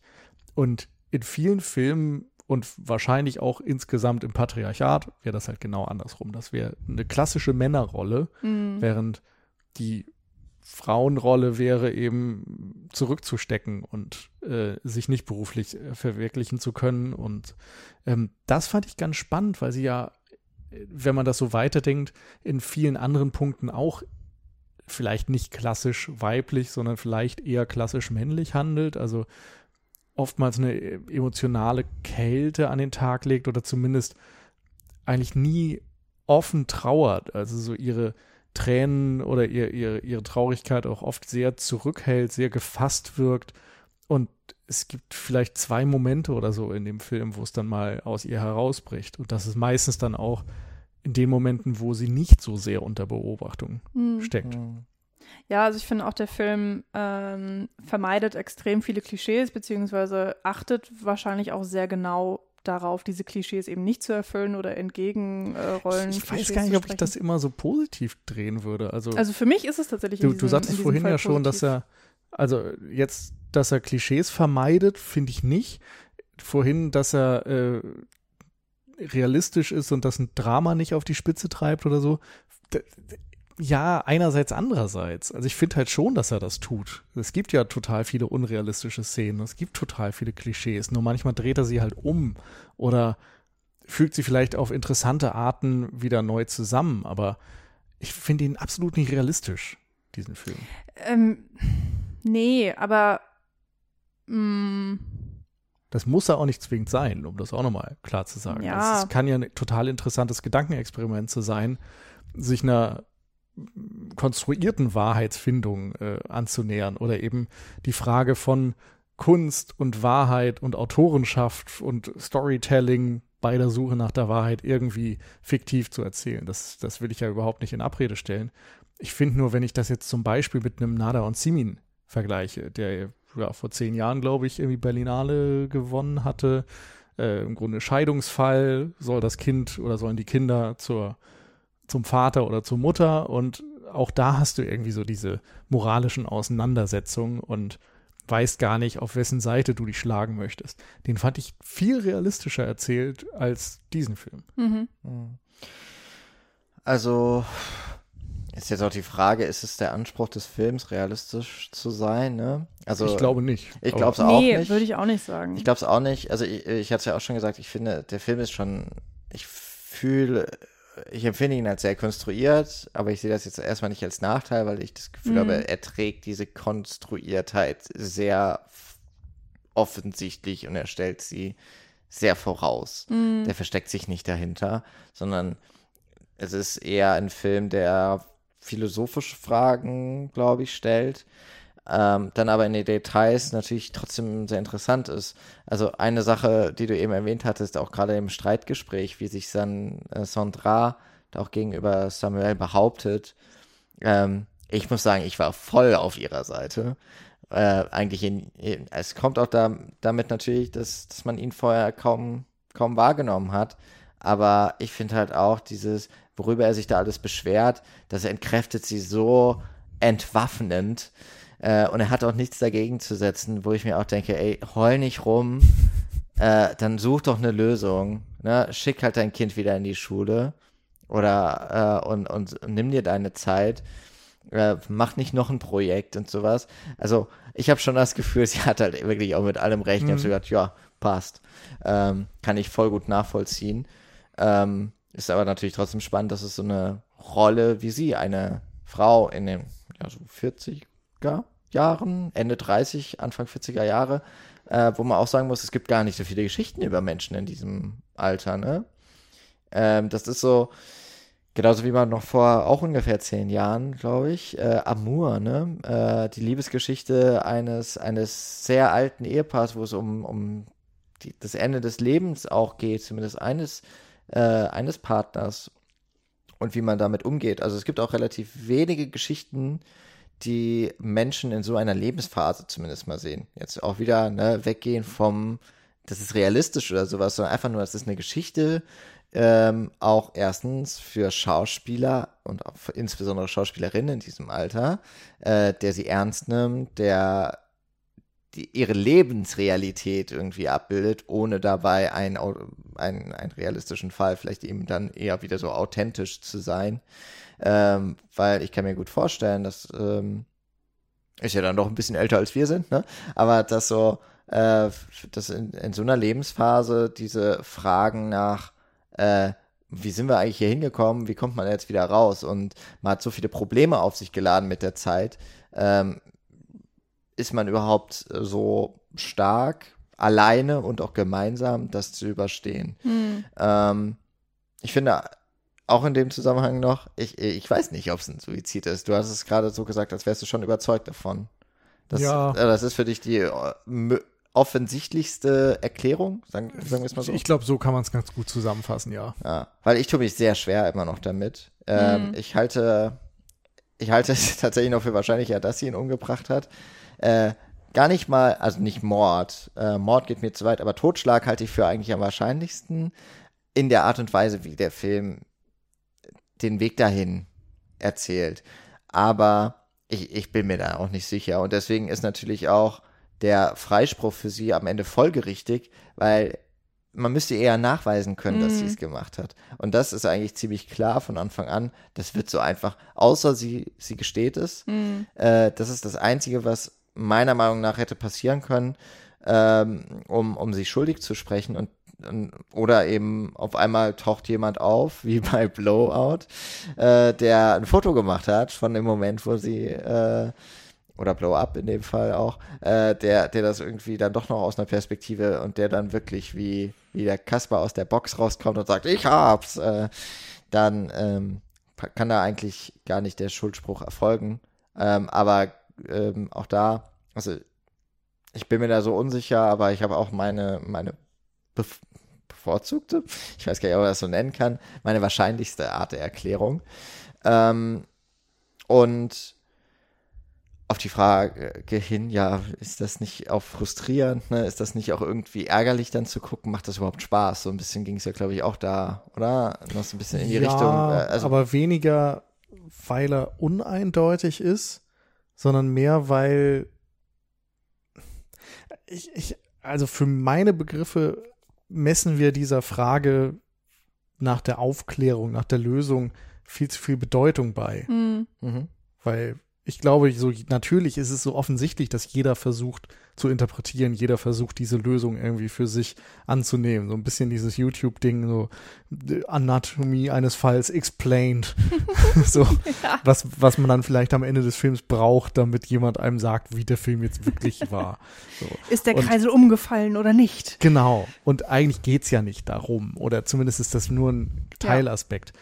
Gleichzeitig finde ich vielleicht frustrierend, dass der Film dann trotz dessen so viel Zeit damit verbringt, irgendwie uns mit dieser Frage zu beschäftigen. Weil natürlich dreht er sich auch um die, die persönlichen Familienkonstellationen. Es, er dreht sich auch um die Frage nach äh, Kunst und, und Autorenschaft. Mhm. Aber irgendwie vertieft er das dann nicht und, und erzählt es dann doch so, dass wir uns immer wieder auf diese Frage nach der Wahrheitssuche begeben, die für mich gar nicht so erfüllend ist. Und ansonsten das andere, dieser Satz, das, den ich vorhin sagte, dass es jetzt kein so Keine Belohnung. äh, keine Belohnung gibt. So, es gibt eben nicht die Aufklärung am Ende und es passieren halt einfach sehr viele tragische, emotional eher äh, runterziehende Mhm. Dinge.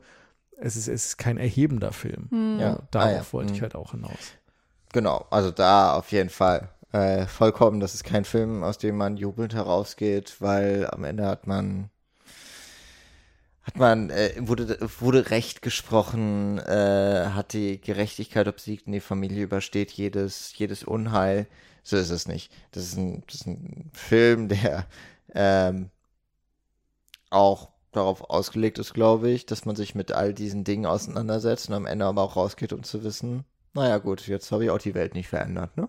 Hm. Also das, das ähm, ist auch mal wieder ein Drama, bei dem man irgendwie mitleiden muss, glaube ich. Wenn Ja. man, Hm. wenn man, wenn man ihn durchsteht, ähm, ist es am Ende nichts, wo man ähm, mit einem positiven Gefühl rausgeht. Und das ist eine, das ist aber auch wieder eine gewisse Art von Frustration vielleicht, weil man hat Ja. zweieinhalb Stunden im Kino verbracht. Die Welt ist kompliziert und es gibt keine Gewinner. Ja, oder es gibt zumindest keine Belohnung für den Gewinner. Es gibt nur das Weitermachen. Und- Aber äh, genau, also ähm, es gibt halt kein, äh, keine Auflösung und trotzdem, wir kriegen ja Antworten. Also ge auf gewisse philosophische Problemstellungen, die hier präsentiert werden. Also mh, das ist, glaube ich, das, was mir noch am meisten mit Spaß gemacht hat, weil ich mir ähm, ja, mir war sehr schnell klar, wir werden keine Wasis oder Wasis nicht Antwort bekommen und tatsächlich ähm, bin ich auch aus dem Film rausgegangen und war so, ich weiß es einfach nicht und ich weiß, ich werde mich nie entscheiden können. Also vielleicht, wenn ich den Film dann beim zweiten Mal sehe oder vielleicht beim dritten Mal sehe, dann habe ich wieder eine andere Meinung. Ich weiß es wirklich nicht.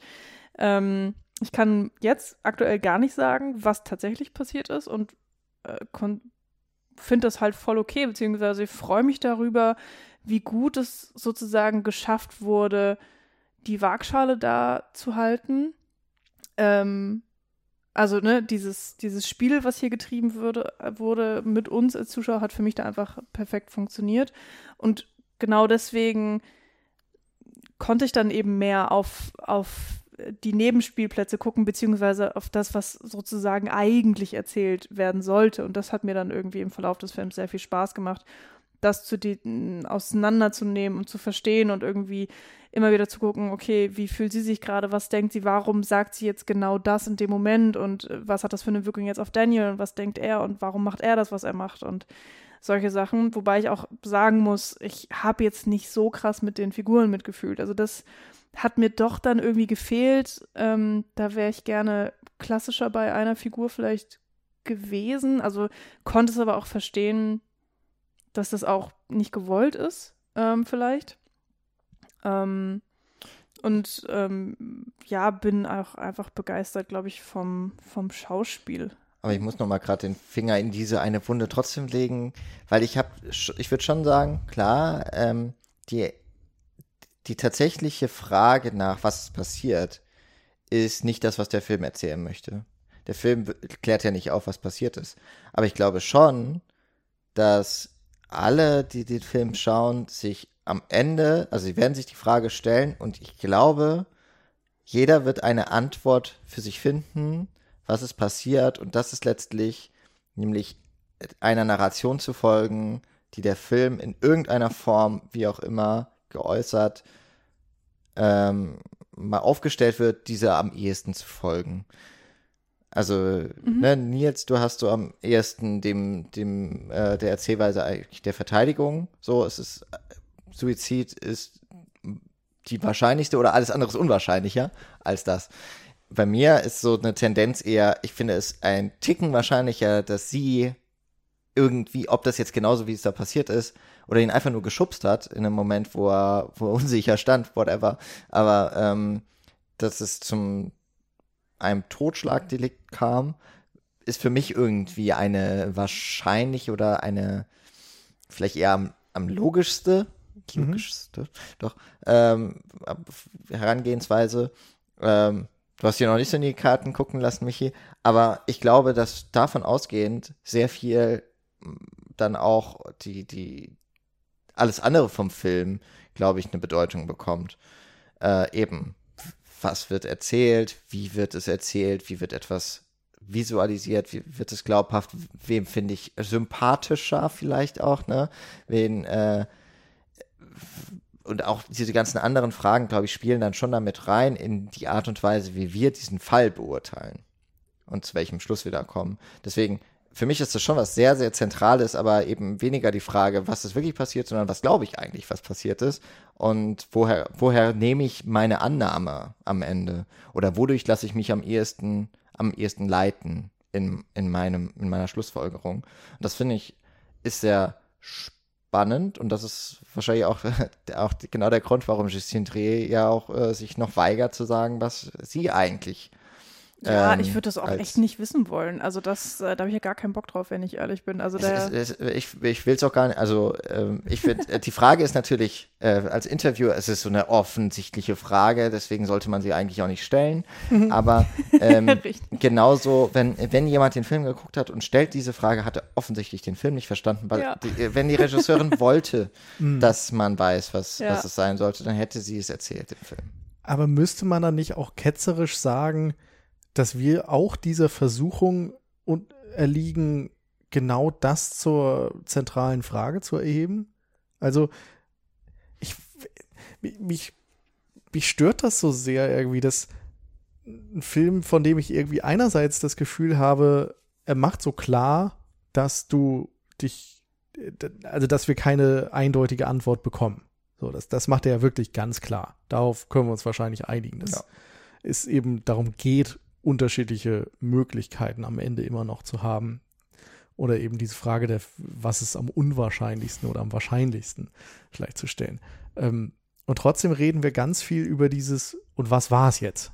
So, also wir sind ja irgendwie trotzdem drauf gepolt, dann uns äh, damit zu beschäftigen mit dieser Frage. Und sie überlagert irgendwie ganz viele von diesen anderen Themen, die dann teilweise auch vielleicht ja zu, zu vage bleiben. Also auch andere Frage stellen zur Rolle von Mann, Frau, zur Rolle von Künstler hin zur Kunst oder zur Wahrheit.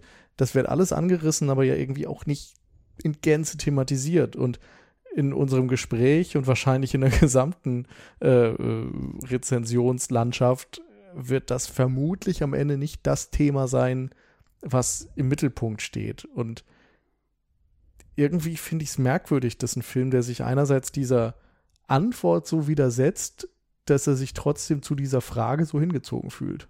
Und das mhm. Sinn macht. Hm. Ja, das ist vielleicht so ein bisschen. Und das eben äh, auch noch äh, so in dem Moment, dass, oder, oder in der Art, dass ich diesen Aspekt, ja, habe ich schon gesagt, nicht mal äh, am gelungensten finde, mhm. weil er mhm. so hin und her äh, changiert zwischen konstruiert und realitätsnah. Mhm. Also so ein bisschen das, das, selbstgemachte Nest irgendwie, weil Trier sich ja das, den Gerichtsfilm ausgesucht hat. Also es gibt ja diese äh, Gerichtsverhandlung und es ist dann auch alleine von der Struktur klar, am Ende kommt ein Urteil. So. Ähm, sie hätte ja auch. Ja, gut, man ja, hätte den Film vorher enden lassen können. Ja. Äh, ja, ne, aber man hätte auch das Genre anders wählen können. Also man hätte ja meinetwegen den, äh, das, was passiert ist, dass eben Samuel stirbt, genauso stattfinden lassen können, aber es hätte ja vielleicht nie eine Anklage gegeben und sie hätte vielleicht dieses Gericht, was stattfindet, hätten ja, das hätte ein Gespräch zwischen Freunden sein können oder ja, whatever. Ja, oder Daniel, der versucht, die Wahrheit herauszufinden. Genau, oder man hätte was durch Flashbacks nochmal anders erzählen ja. können, äh, was auch immer. Aber ähm, also ich verstehe deinen Punkt total und an sich ähm, sind wir dann vielleicht auch genau in diese Falle geraten. Ich habe für ich, mich, hm. ne, nur kurz, weil, für, ähm, weil ich hab, muss ja auch sagen, ich habe auch selber viel darüber geredet, dieses, ja, wer war es, bla bla. Natürlich bin ich auch auf andere Aspekte eingegangen. Ich glaube, mir, mir fällt es auch einfach leichter, mit diesem Houdanet-Prinzip mich dran lang zu hangeln und, und ähm, das zu analysieren oder dadurch auch die Aspekte des Films ähm, weil das irgendwie auch naja, so ein bisschen schwere Kost ist, beziehungsweise ich habe das Gefühl, da steckt auch super, super viel drin. Wir haben den Film jetzt einmal gesehen, das ist eine Woche her, also das merke ich, dass da verliere ich vielleicht auch Details und so ein paar Sachen und bin jetzt nicht so krass drin in dem Film, aber ich würde schon unterstellen, äh, dass das jetzt auch nicht aus dem Fokus geraten wird, also auch in der, in der internationalen Presse und so weiter, weil der Film wird ja nicht gefeiert dafür, dass er einen Mordfall kompliziert erklärt, sondern der Film wird ja schon dafür gefeiert, wie er ihn erzählt oder wie er erzählt wird und wie mit dem Thema Wahrheit umgegangen wird und so weiter und so fort. Deswegen, ich, also ich, ich hoffe, wir drehen uns jetzt nicht im Kreis in der Diskussion. Ich glaube, ähm, ich möchte das nochmal, zumindest aus meiner Perspektive, so ganz klar machen. Für mich ist der, der tatsächliche Tathergang ist vollkommen, das ist vollkommen uninteressant. Äh, die, ja. Das Ding ist, dass das steckt trotzdem im Zentrum des Films. Es ist, es ist die ultimative Fragestellung. Die offensichtliche Fragestellung des Films ist, was ist passiert. Aber es ist nicht die Fragestellung der Erzählung von, von Trier, sondern es geht darum, äh, was glauben wir? Und was, und, und dass der Mensch, glaube ich, generell darauf gepolt ist, Dinge verstehen zu wollen. Und es macht uns unglaublich frustriert und, und hibbelig, wenn wir Dinge nicht zu 100 Prozent ja. klar machen können, ja. wo doch so ein klares äh, Outcome ist. Also ein Mensch ist tot und wir können es uns nicht zu 100 Prozent erklären, warum ist das so. Es ist nicht, der Apfel fällt runter, äh, Schwerkraft. Okay, der Mensch ist runtergefallen, mhm. Schwerkraft. Aber schlechtes Beispiel. Aber ähm, aber es geht hier nicht um eine, um eine wissenschaftliche Erklärung dafür, was es eigentlich ist. Aber ich glaube schon, dass es diesen, dieses Bewusstsein dafür gibt, jeder möchte eigentlich die Wahrheit herausfinden und wir müssen uns mhm. damit abfinden, dass wir das nicht können. Mhm. In einigen, in wahrscheinlich den meisten Fällen dieser Welt werden wir als einfache und dann relativ simple Menschen äh, nicht verstehen können, warum passiert das eine, warum passiert das andere, sondern ähm, jetzt werde ich mal ganz politisch, ähm, Nahostkonflikt, die Erzählweise der Terrormiliz Hamas auf die, auf den Konflikt Gazastreifen mit Israel ist eine komplett andere Erzählung, die wir im Westen haben. Und je nachdem, welcher man folgt, findet man die vielleicht äh, genau aus, aus den, äh, genau oder aus auch komplett kontradiktären Gründen plausibel. Ähm, und glaube, das ist so eher das, was ich anhand dieser Fragestellung mhm. so interessant und weitreichend finde. Ähm, und was andere Themen dieses Films, die durchaus vorhanden sind, Nils, du hast ja, du hast ja erwähnt, ne? Es ist eigentlich eine interessante ähm, Sichtweise auf, wie ist diese Beziehung auch zwischen Mann und Frau ähm, erzählt, aber sie ist halt doch, aber man muss sagen, es ist ein Hintergrund, ne? Es ist, hm. es ist ein Teil dieser Erzählung, aber es ist halt nicht der, der Fokus, aber dass es miterzählt wird überhaupt, dass wir so eine starke Frauenfigur sehen ähm, und vielleicht auch eine, eine schwache Männerfigur, äh, was da noch hinzukommt, ähm, ist, ich finde, das ist trotzdem toll, dass es eigentlich so beiläufig erzählt, beinahe beiläufig erzählt wird, dass es kaum einer Rede wert wäre. Aber es ist noch eine Rede wert, weil es ist nicht äh, normal. Und genauso die Frage, oder was heißt nicht normal? Es ist noch, nie, noch lange nicht so, so äh, mainstreamig, sage ich mal, dass es, äh, dass es nicht trotzdem lobenswert ist und sicherlich kein Zufall, dass eine Frau hinter dem Film und auch zumindest zu großen Teilen hinterm Drehbuch steht. Und genauso auch mit, der, mit dem Kunstgedanken, der, der sich eigentlich genau ja auch auf solchen Fragestellungen oder auf, auf solche Hergehensweisen fußt.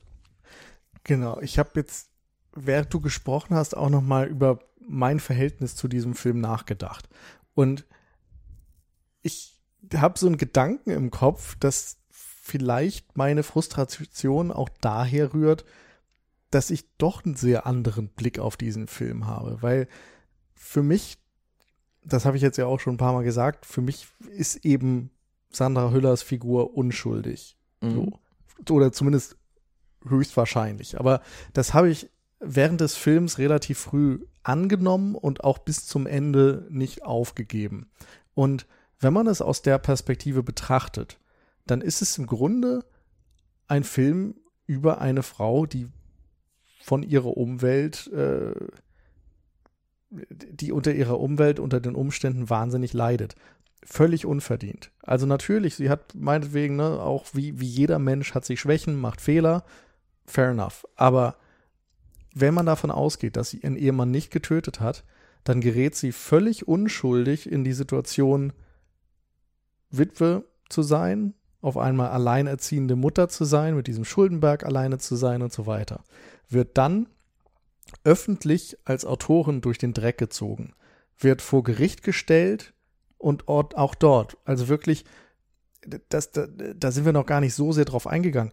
Ihr gesamtes Privatleben mhm. wird durch den Dreck gezogen. Ja, ja. Jedes Detail wird umgekrempelt. Jede Aussage, die sie irgendwann mal in einem Interview gegeben hat oder in einem Buch fiktiv aufgeschrieben hat, wird auf einmal auf diese Situation gemünzt. Und das sind letztendlich die Situationen, wenn wir uns mal an MeToo-Konflikte und so weiter erinnern, an Frauen, die an die Öffentlichkeit getreten sind und sexuellen Missbrauch, Vergewaltigung, sonstige Dinge äh, öffentlich gemacht haben, die genau darunter zu leiden hatten, dass ihnen nicht geglaubt wurde, dass alle Dinge hinterfragt wurden, gesagt wurde, ja, aber wenn das so ist, warum hast du dann in der Vergangenheit dies oder jenes gemacht? Also denen im Grunde unter dem Blick der Öffentlichkeit nochmal sozusagen ein Verbrechen angetan wurde. Und am Ende bleibt dann noch trotzdem die Frage, ja, aber was war denn jetzt wirklich? Was ist denn jetzt wirklich passiert? Mhm. Also, dass selbst dann, selbst mit dem Freispruch, selbst mit eben in diesem Fall für mich einer relativ deutlichen Beweislage dafür, dass sie unschuldig ist, diese Unschuld nicht akzeptiert wird, sondern selbst bis nach Filmende im Zweifel bleibt. So, das ist im Grunde meine Lesart dieses Films. Und ich glaube, darum finde ich dann auch so frustrierend, dass vielleicht so ein Aspekt gar nicht so sehr gerade Gesprächsthema war. Aber mir ist das jetzt gerade erst so während des Sprechens und Überlegens aufgegangen. Und gleichzeitig will ich eben auch nicht damit sagen, dass das die richtige Lesart des Films ist. So, das ist völlig in Ordnung, dass ihr das anders seht. Aber ich glaube, daher kommt meine Frustration. Hm. Also bist du auch aus dem Kino gegangen und warst frustriert? Oder, oder weißt du noch, was hm, du ich, gefühlt hast so beim Abspann? Also ich weiß noch, dass, also es waren natürlich verschiedene Emotionen. ähm, erstmal war es so ein typisches Gefühl von, ja, okay, irgendwie ein guter Film, aber ich muss meine Gedanken erstmal sortieren. Gleichzeitig gewisse Enttäuschung, weil meine Erwartungshaltung jetzt, glaube ich, an eine goldene Palme schon relativ mhm. groß war und ähm, dann ja, fand ich den einfach gut gespielt. Ich fand, das war ein gut gemachter Film über, mhm. äh, wenn, wenn, du mich da nach dem Thema des Films gefragt hättest, hätte ich wahrscheinlich gesagt, es geht darum, dass die Suche nach der Wahrheit halt am Ende äh, keine Gewinner hat oder dass mhm. so du eben nicht, ja, dass du am Ende leidest. So, du, du kannst zwar Recht haben, aber am Ende kannst du dir davon nichts kaufen. Und es, es gibt keine Sieger quasi. Und, und dass dieses Leiden oder, oder ja, dass diese Frau einfach von den Umständen extrem übel mitgespielt wurde und wir in unserem System, um der Wahrheit nahe zu kommen, vielleicht auch notgedrungen den Weg gehen müssen, der im Film beschrieben, beschrieben wird, aber das ist dort, ja, weiß ich nicht, dass, dass ich, ich glaube, ich habe es jetzt auch schon mehrfach gesagt, ich wiederhole mich nur. ja. Hm, also ich überlege auch gerade, ob ich frustriert war. Ähm, mir ging es auf jeden Fall sehr ähnlich, wie du es gerade beschrieben hattest. Ähm, ich liebe Sandra Hüller weiterhin immer noch. Sie ist einfach fantastisch und ich möchte mehr von ihr. Ähm, das Buch ist ihr ja auch so ein bisschen auf dem, auf dem Leib geschrieben, also auch halt gar kein Zufall, dass eben die Hauptfigur eben Sandra heißt. Ähm, und Justine Trier eben von vornherein auch ähm, dieses Sprachenkonstrukt eben äh, wollte, was ja auch noch so ein bisschen ähm, in verschiedene Themen mit reinspielt. Ähm, naja, irgendwie war ich auch ein bisschen enttäuscht, weil ich weiß gar nicht warum. Irgendwie habe ich gedacht, so, oh, das ist mein Film des Jahres. Keine Ahnung, irgendwie auch ein bisschen arschig. Äh, also da kann der Film gar nichts für. Ähm, Na, er hätte schon einfach noch besser sein können. Also, das fällt ihm ein. Ja, also müssen wir jetzt gar nicht in Schutz nehmen. Es fällt ihm ein, nicht dein Film des Jahres zu sein. Ja, ja ich hatte, glaube ich, im Vorfeld Können so, wir ihn so anklagen? So, so ein bisschen das Gefühl, so, das ist so ein bisschen so ein Film für mich irgendwie. Und in vielen Teilen ist er das auch, weshalb ich ihm schon ziemlich wohlgesonnen bin, weil ich mag es, wie er eben mit diesen Problemstellungen umgeht und wie er denn das hin und her wirft und alles, was ich schon gesagt habe. Äh, und gleichzeitig war ich doch teilweise relativ emotionslos dabei oder nicht so involviert, wie ich es irgendwie gerne gehabt hätte. War manchmal nicht so gefesselt, wie ich es gerne gehabt hätte. Also es ist hier schon Meckern auf hohem Niveau, aber ja, dann kommt halt auch die goldene Palme so und ich denke so, ja, äh, bla bla. Aber ähm, also ich kann mit dem, mit dem Ende extrem gut leben und also ich bleibe dabei, ich habe keine Meinung, was passiert ist und ob sie unschuldig oder schuldig ist oder wer jetzt wen wie wo umgebracht hat oder er sich selbst. Ähm, ich glaube, ich habe einfach ja sehr viel trotzdem mitgelitten und fand den deswegen auch so ein bisschen anstrengend und ähm, frage mich schon auch, ob zweieinhalb Stunden, so ob man das nicht doch hätte irgendwo ein bisschen kürzen können. Aber ich fand gleichzeitig, er hatte keine unbedingt Länge. Ähm, ich mag den Film so, wie er ist, tatsächlich doch ziemlich gerne. Ich bin extrem gespannt, was Trier als nächstes bringt. Alle sagen, sie ist jetzt auf der, auf der Höhe ihres Schaffens, auf dem so, ne, auf dem absoluten Zenit, whatever, ich denke, ja, keine Ahnung, also das ist jetzt der erste Film, von, den ich von ihr sehe. So, ich ganz schön schade eigentlich für kein sie Urteil jetzt. erlauben. Ist, Ist jetzt krass, eigentlich oder? auch schon vorverurteilt, ja. ja. Auch schon klar. Also Jetzt ne, geht's nur noch jetzt geht's halt bergab, genau. Ja. ja, der Fall, der kommt jetzt. Ähm, ja, es zieht sich, äh, es zieht sich durch ihr Leben. Ja, ich möchte auf jeden Fall Sibyl noch gucken, weil da tatsächlich auch äh, viele Frauenrollen im Vordergrund stehen und auch so ein bisschen so eine Gerichtsverhandlung irgendwie mit dabei sind, auch so Beziehungsgeflecht. Also sie hat anscheinend so Themen, so Lieblingsthemen. Ich finde sie halt extrem spannend. Ich finde den Film sehr spannend. Frag mich dann auch, hat er einen Wiedersehenswert? Ich glaube schon, weil ich glaube, ich würde es dem zutrauen, dass man vielleicht doch immer wieder die Meinung wechseln könnte. Ja, ich glaube, wir haben jetzt so viele Fragen aus unterschiedlichsten Ecken in den Raum geworfen. Dinge, die wir nicht abschließend beurteilen konnten. Hm. Und alleine darauf zu achten, auf die Kameraperspektiven, auf die Erzählweise, welche Perspektive wird dann wirklich eingenommen oder eben auch Antworten auf diese ganzen anderen Themenbereiche, die wir teilweise zumindest angerissen haben. Äh, da glaube ich schon, dass sich grundsätzlich ähm, eine erneute Sichtung lohnen könnte. Ähm, für mich persönlich kann ich jetzt nicht so ganz beantworten, ob ich das in nächster Zeit tun möchte. Nicht, weil der Film schlecht ist, der ist schon gut. Aber es, der, der, der wird halt jetzt nicht in den Kosmos meiner Lieblingsfilme vordringen. Ja. Dafür ist er, glaube ich, einfach ein bisschen zu, äh, ja, salopp gesagt, trocken. Also Ich hätte sperrig gesagt. meinetwegen auch sperrig, aber der, der, der hat jetzt eben nicht die fancy Kameraperspektiven, nicht die Action-Szenen. Der, der macht eben nicht vordergründig Spaß. Und das will er nicht und das muss er auch überhaupt nicht, aber er ist dadurch natürlich weniger gefällig als andere Filme. Und ja, meine Erwartungshaltung war, glaube ich, ein bisschen höher als das. Ich finde aber trotzdem irgendwie, dass. Ja, ich, ich bin noch nicht sicher, ob diese Frustration in gewisser Weise, die ich hier mit mir rumtrage, ob sich die dann mit einer weiteren Sichtung auflösen würde und ich feststelle, wow, tatsächlich Meisterwerk oder zumindest noch besser, als ich das vielleicht jetzt gerade sehe.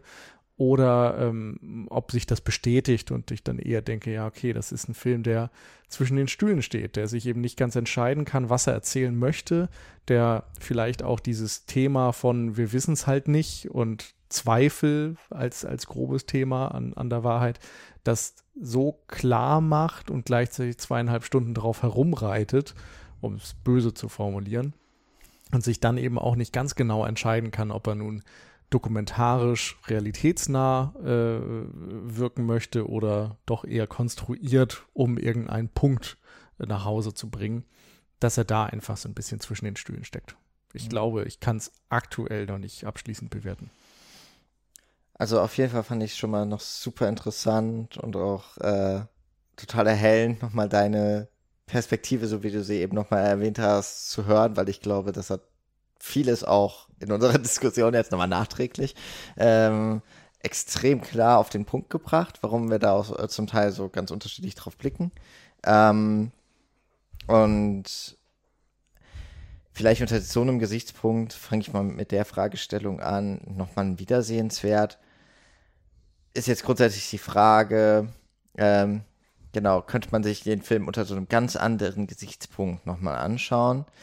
Was ansonsten, ich gucke ja gerne Filme eigentlich doppelt, dreifach, vierfach und wie auch immer. ich dachte, die Aussage, ich gucke ja grundsätzlich gerne Filme. Ich gucke auch grundsätzlich gerne Filme ähm, und ich, ich ver vergeude, in Anführungszeichen, auch viel Zeit damit, dass ich Filme ja mehrfach schaue.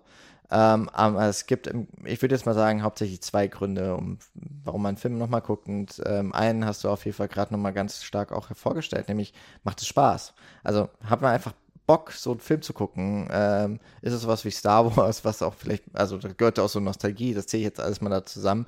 Also viel gut Effekt, ne? Und die andere Sache wäre, ähm, einen Film wiederzusehen, ist eine, äh, für mich hauptsächlich jetzt mal der, der Erkenntnisgewinn.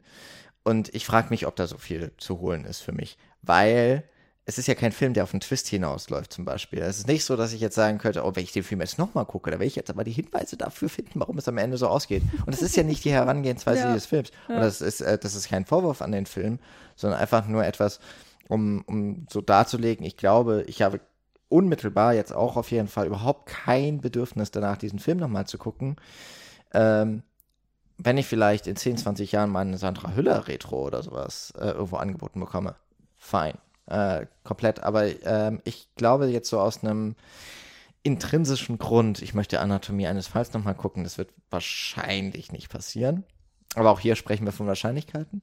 Ähm, und es hängt auch so ein bisschen damit zusammen, leicht enttäuscht war ich auch von dem Film. Jetzt gar nicht, weil ich ewig lange schon Bock drauf hatte, ähm, den zu gucken, sondern einfach total natürlich interessant gewesen. Goldene Palme, äh, der Film durch diesen leichten Deutschlandbezug eben mit Sandra Hüller, äh, war es ja auch irgendwie so ein bisschen mal wieder, ah, wir, das deutsche Kino äh, findet auch mal wieder international Anerkennung, auch wenn eigentlich die beiden Filme, nämlich die andere ja auch mit Sandra Hüller, eben der ähm, äh, na? Zone of Interest. Zone of Interest, danke.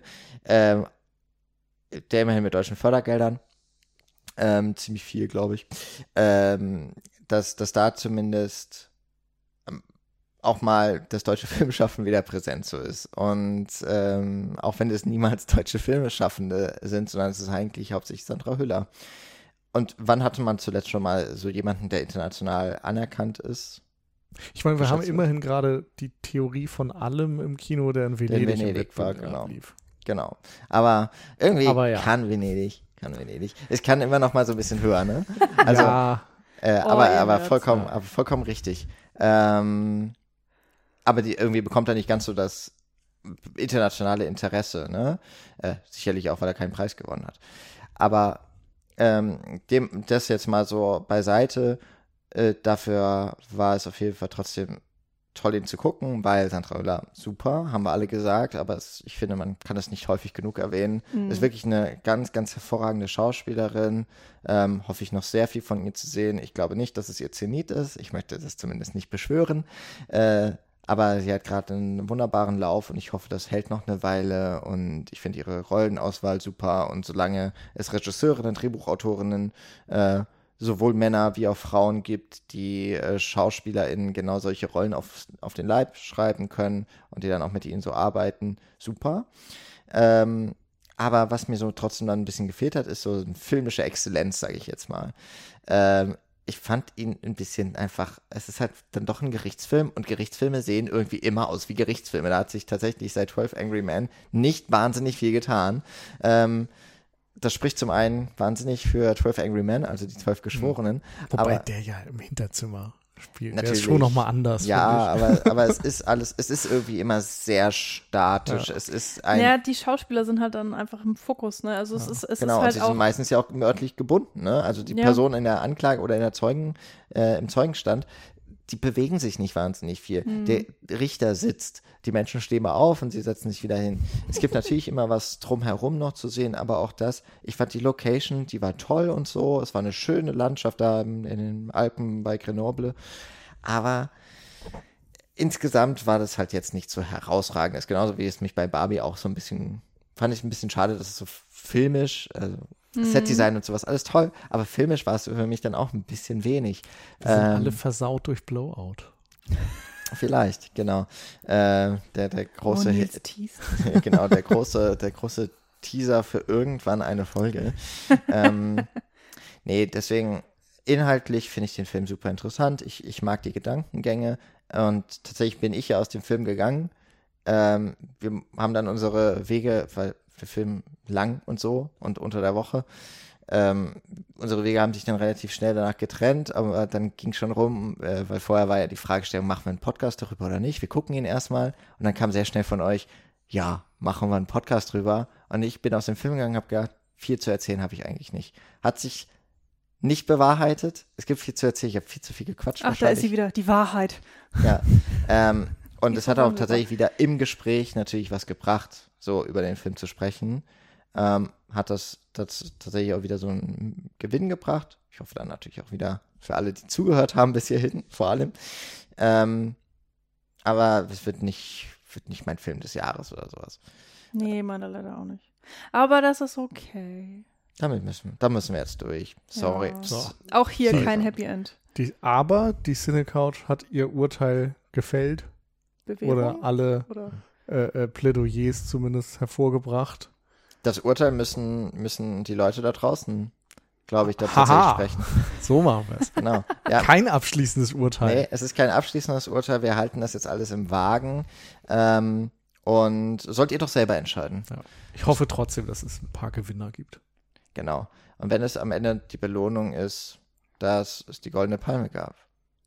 Vielleicht hat Sandra Hüller einfach in ihrer Rolle schon über den Film hinweg gestrahlt. Naja. Schauen wir mal, was da noch alles kommt. Ähm, vielen Dank fürs Zuhören mal wieder. Vielen Dank für diese wunderbare Gesprächsrunde. Es hat mir dann wieder sehr viel Spaß gemacht. Ich hoffe, euch beiden auch. Und äh, dann hören wir uns beim nächsten Mal wieder. Bis dann. Ciao.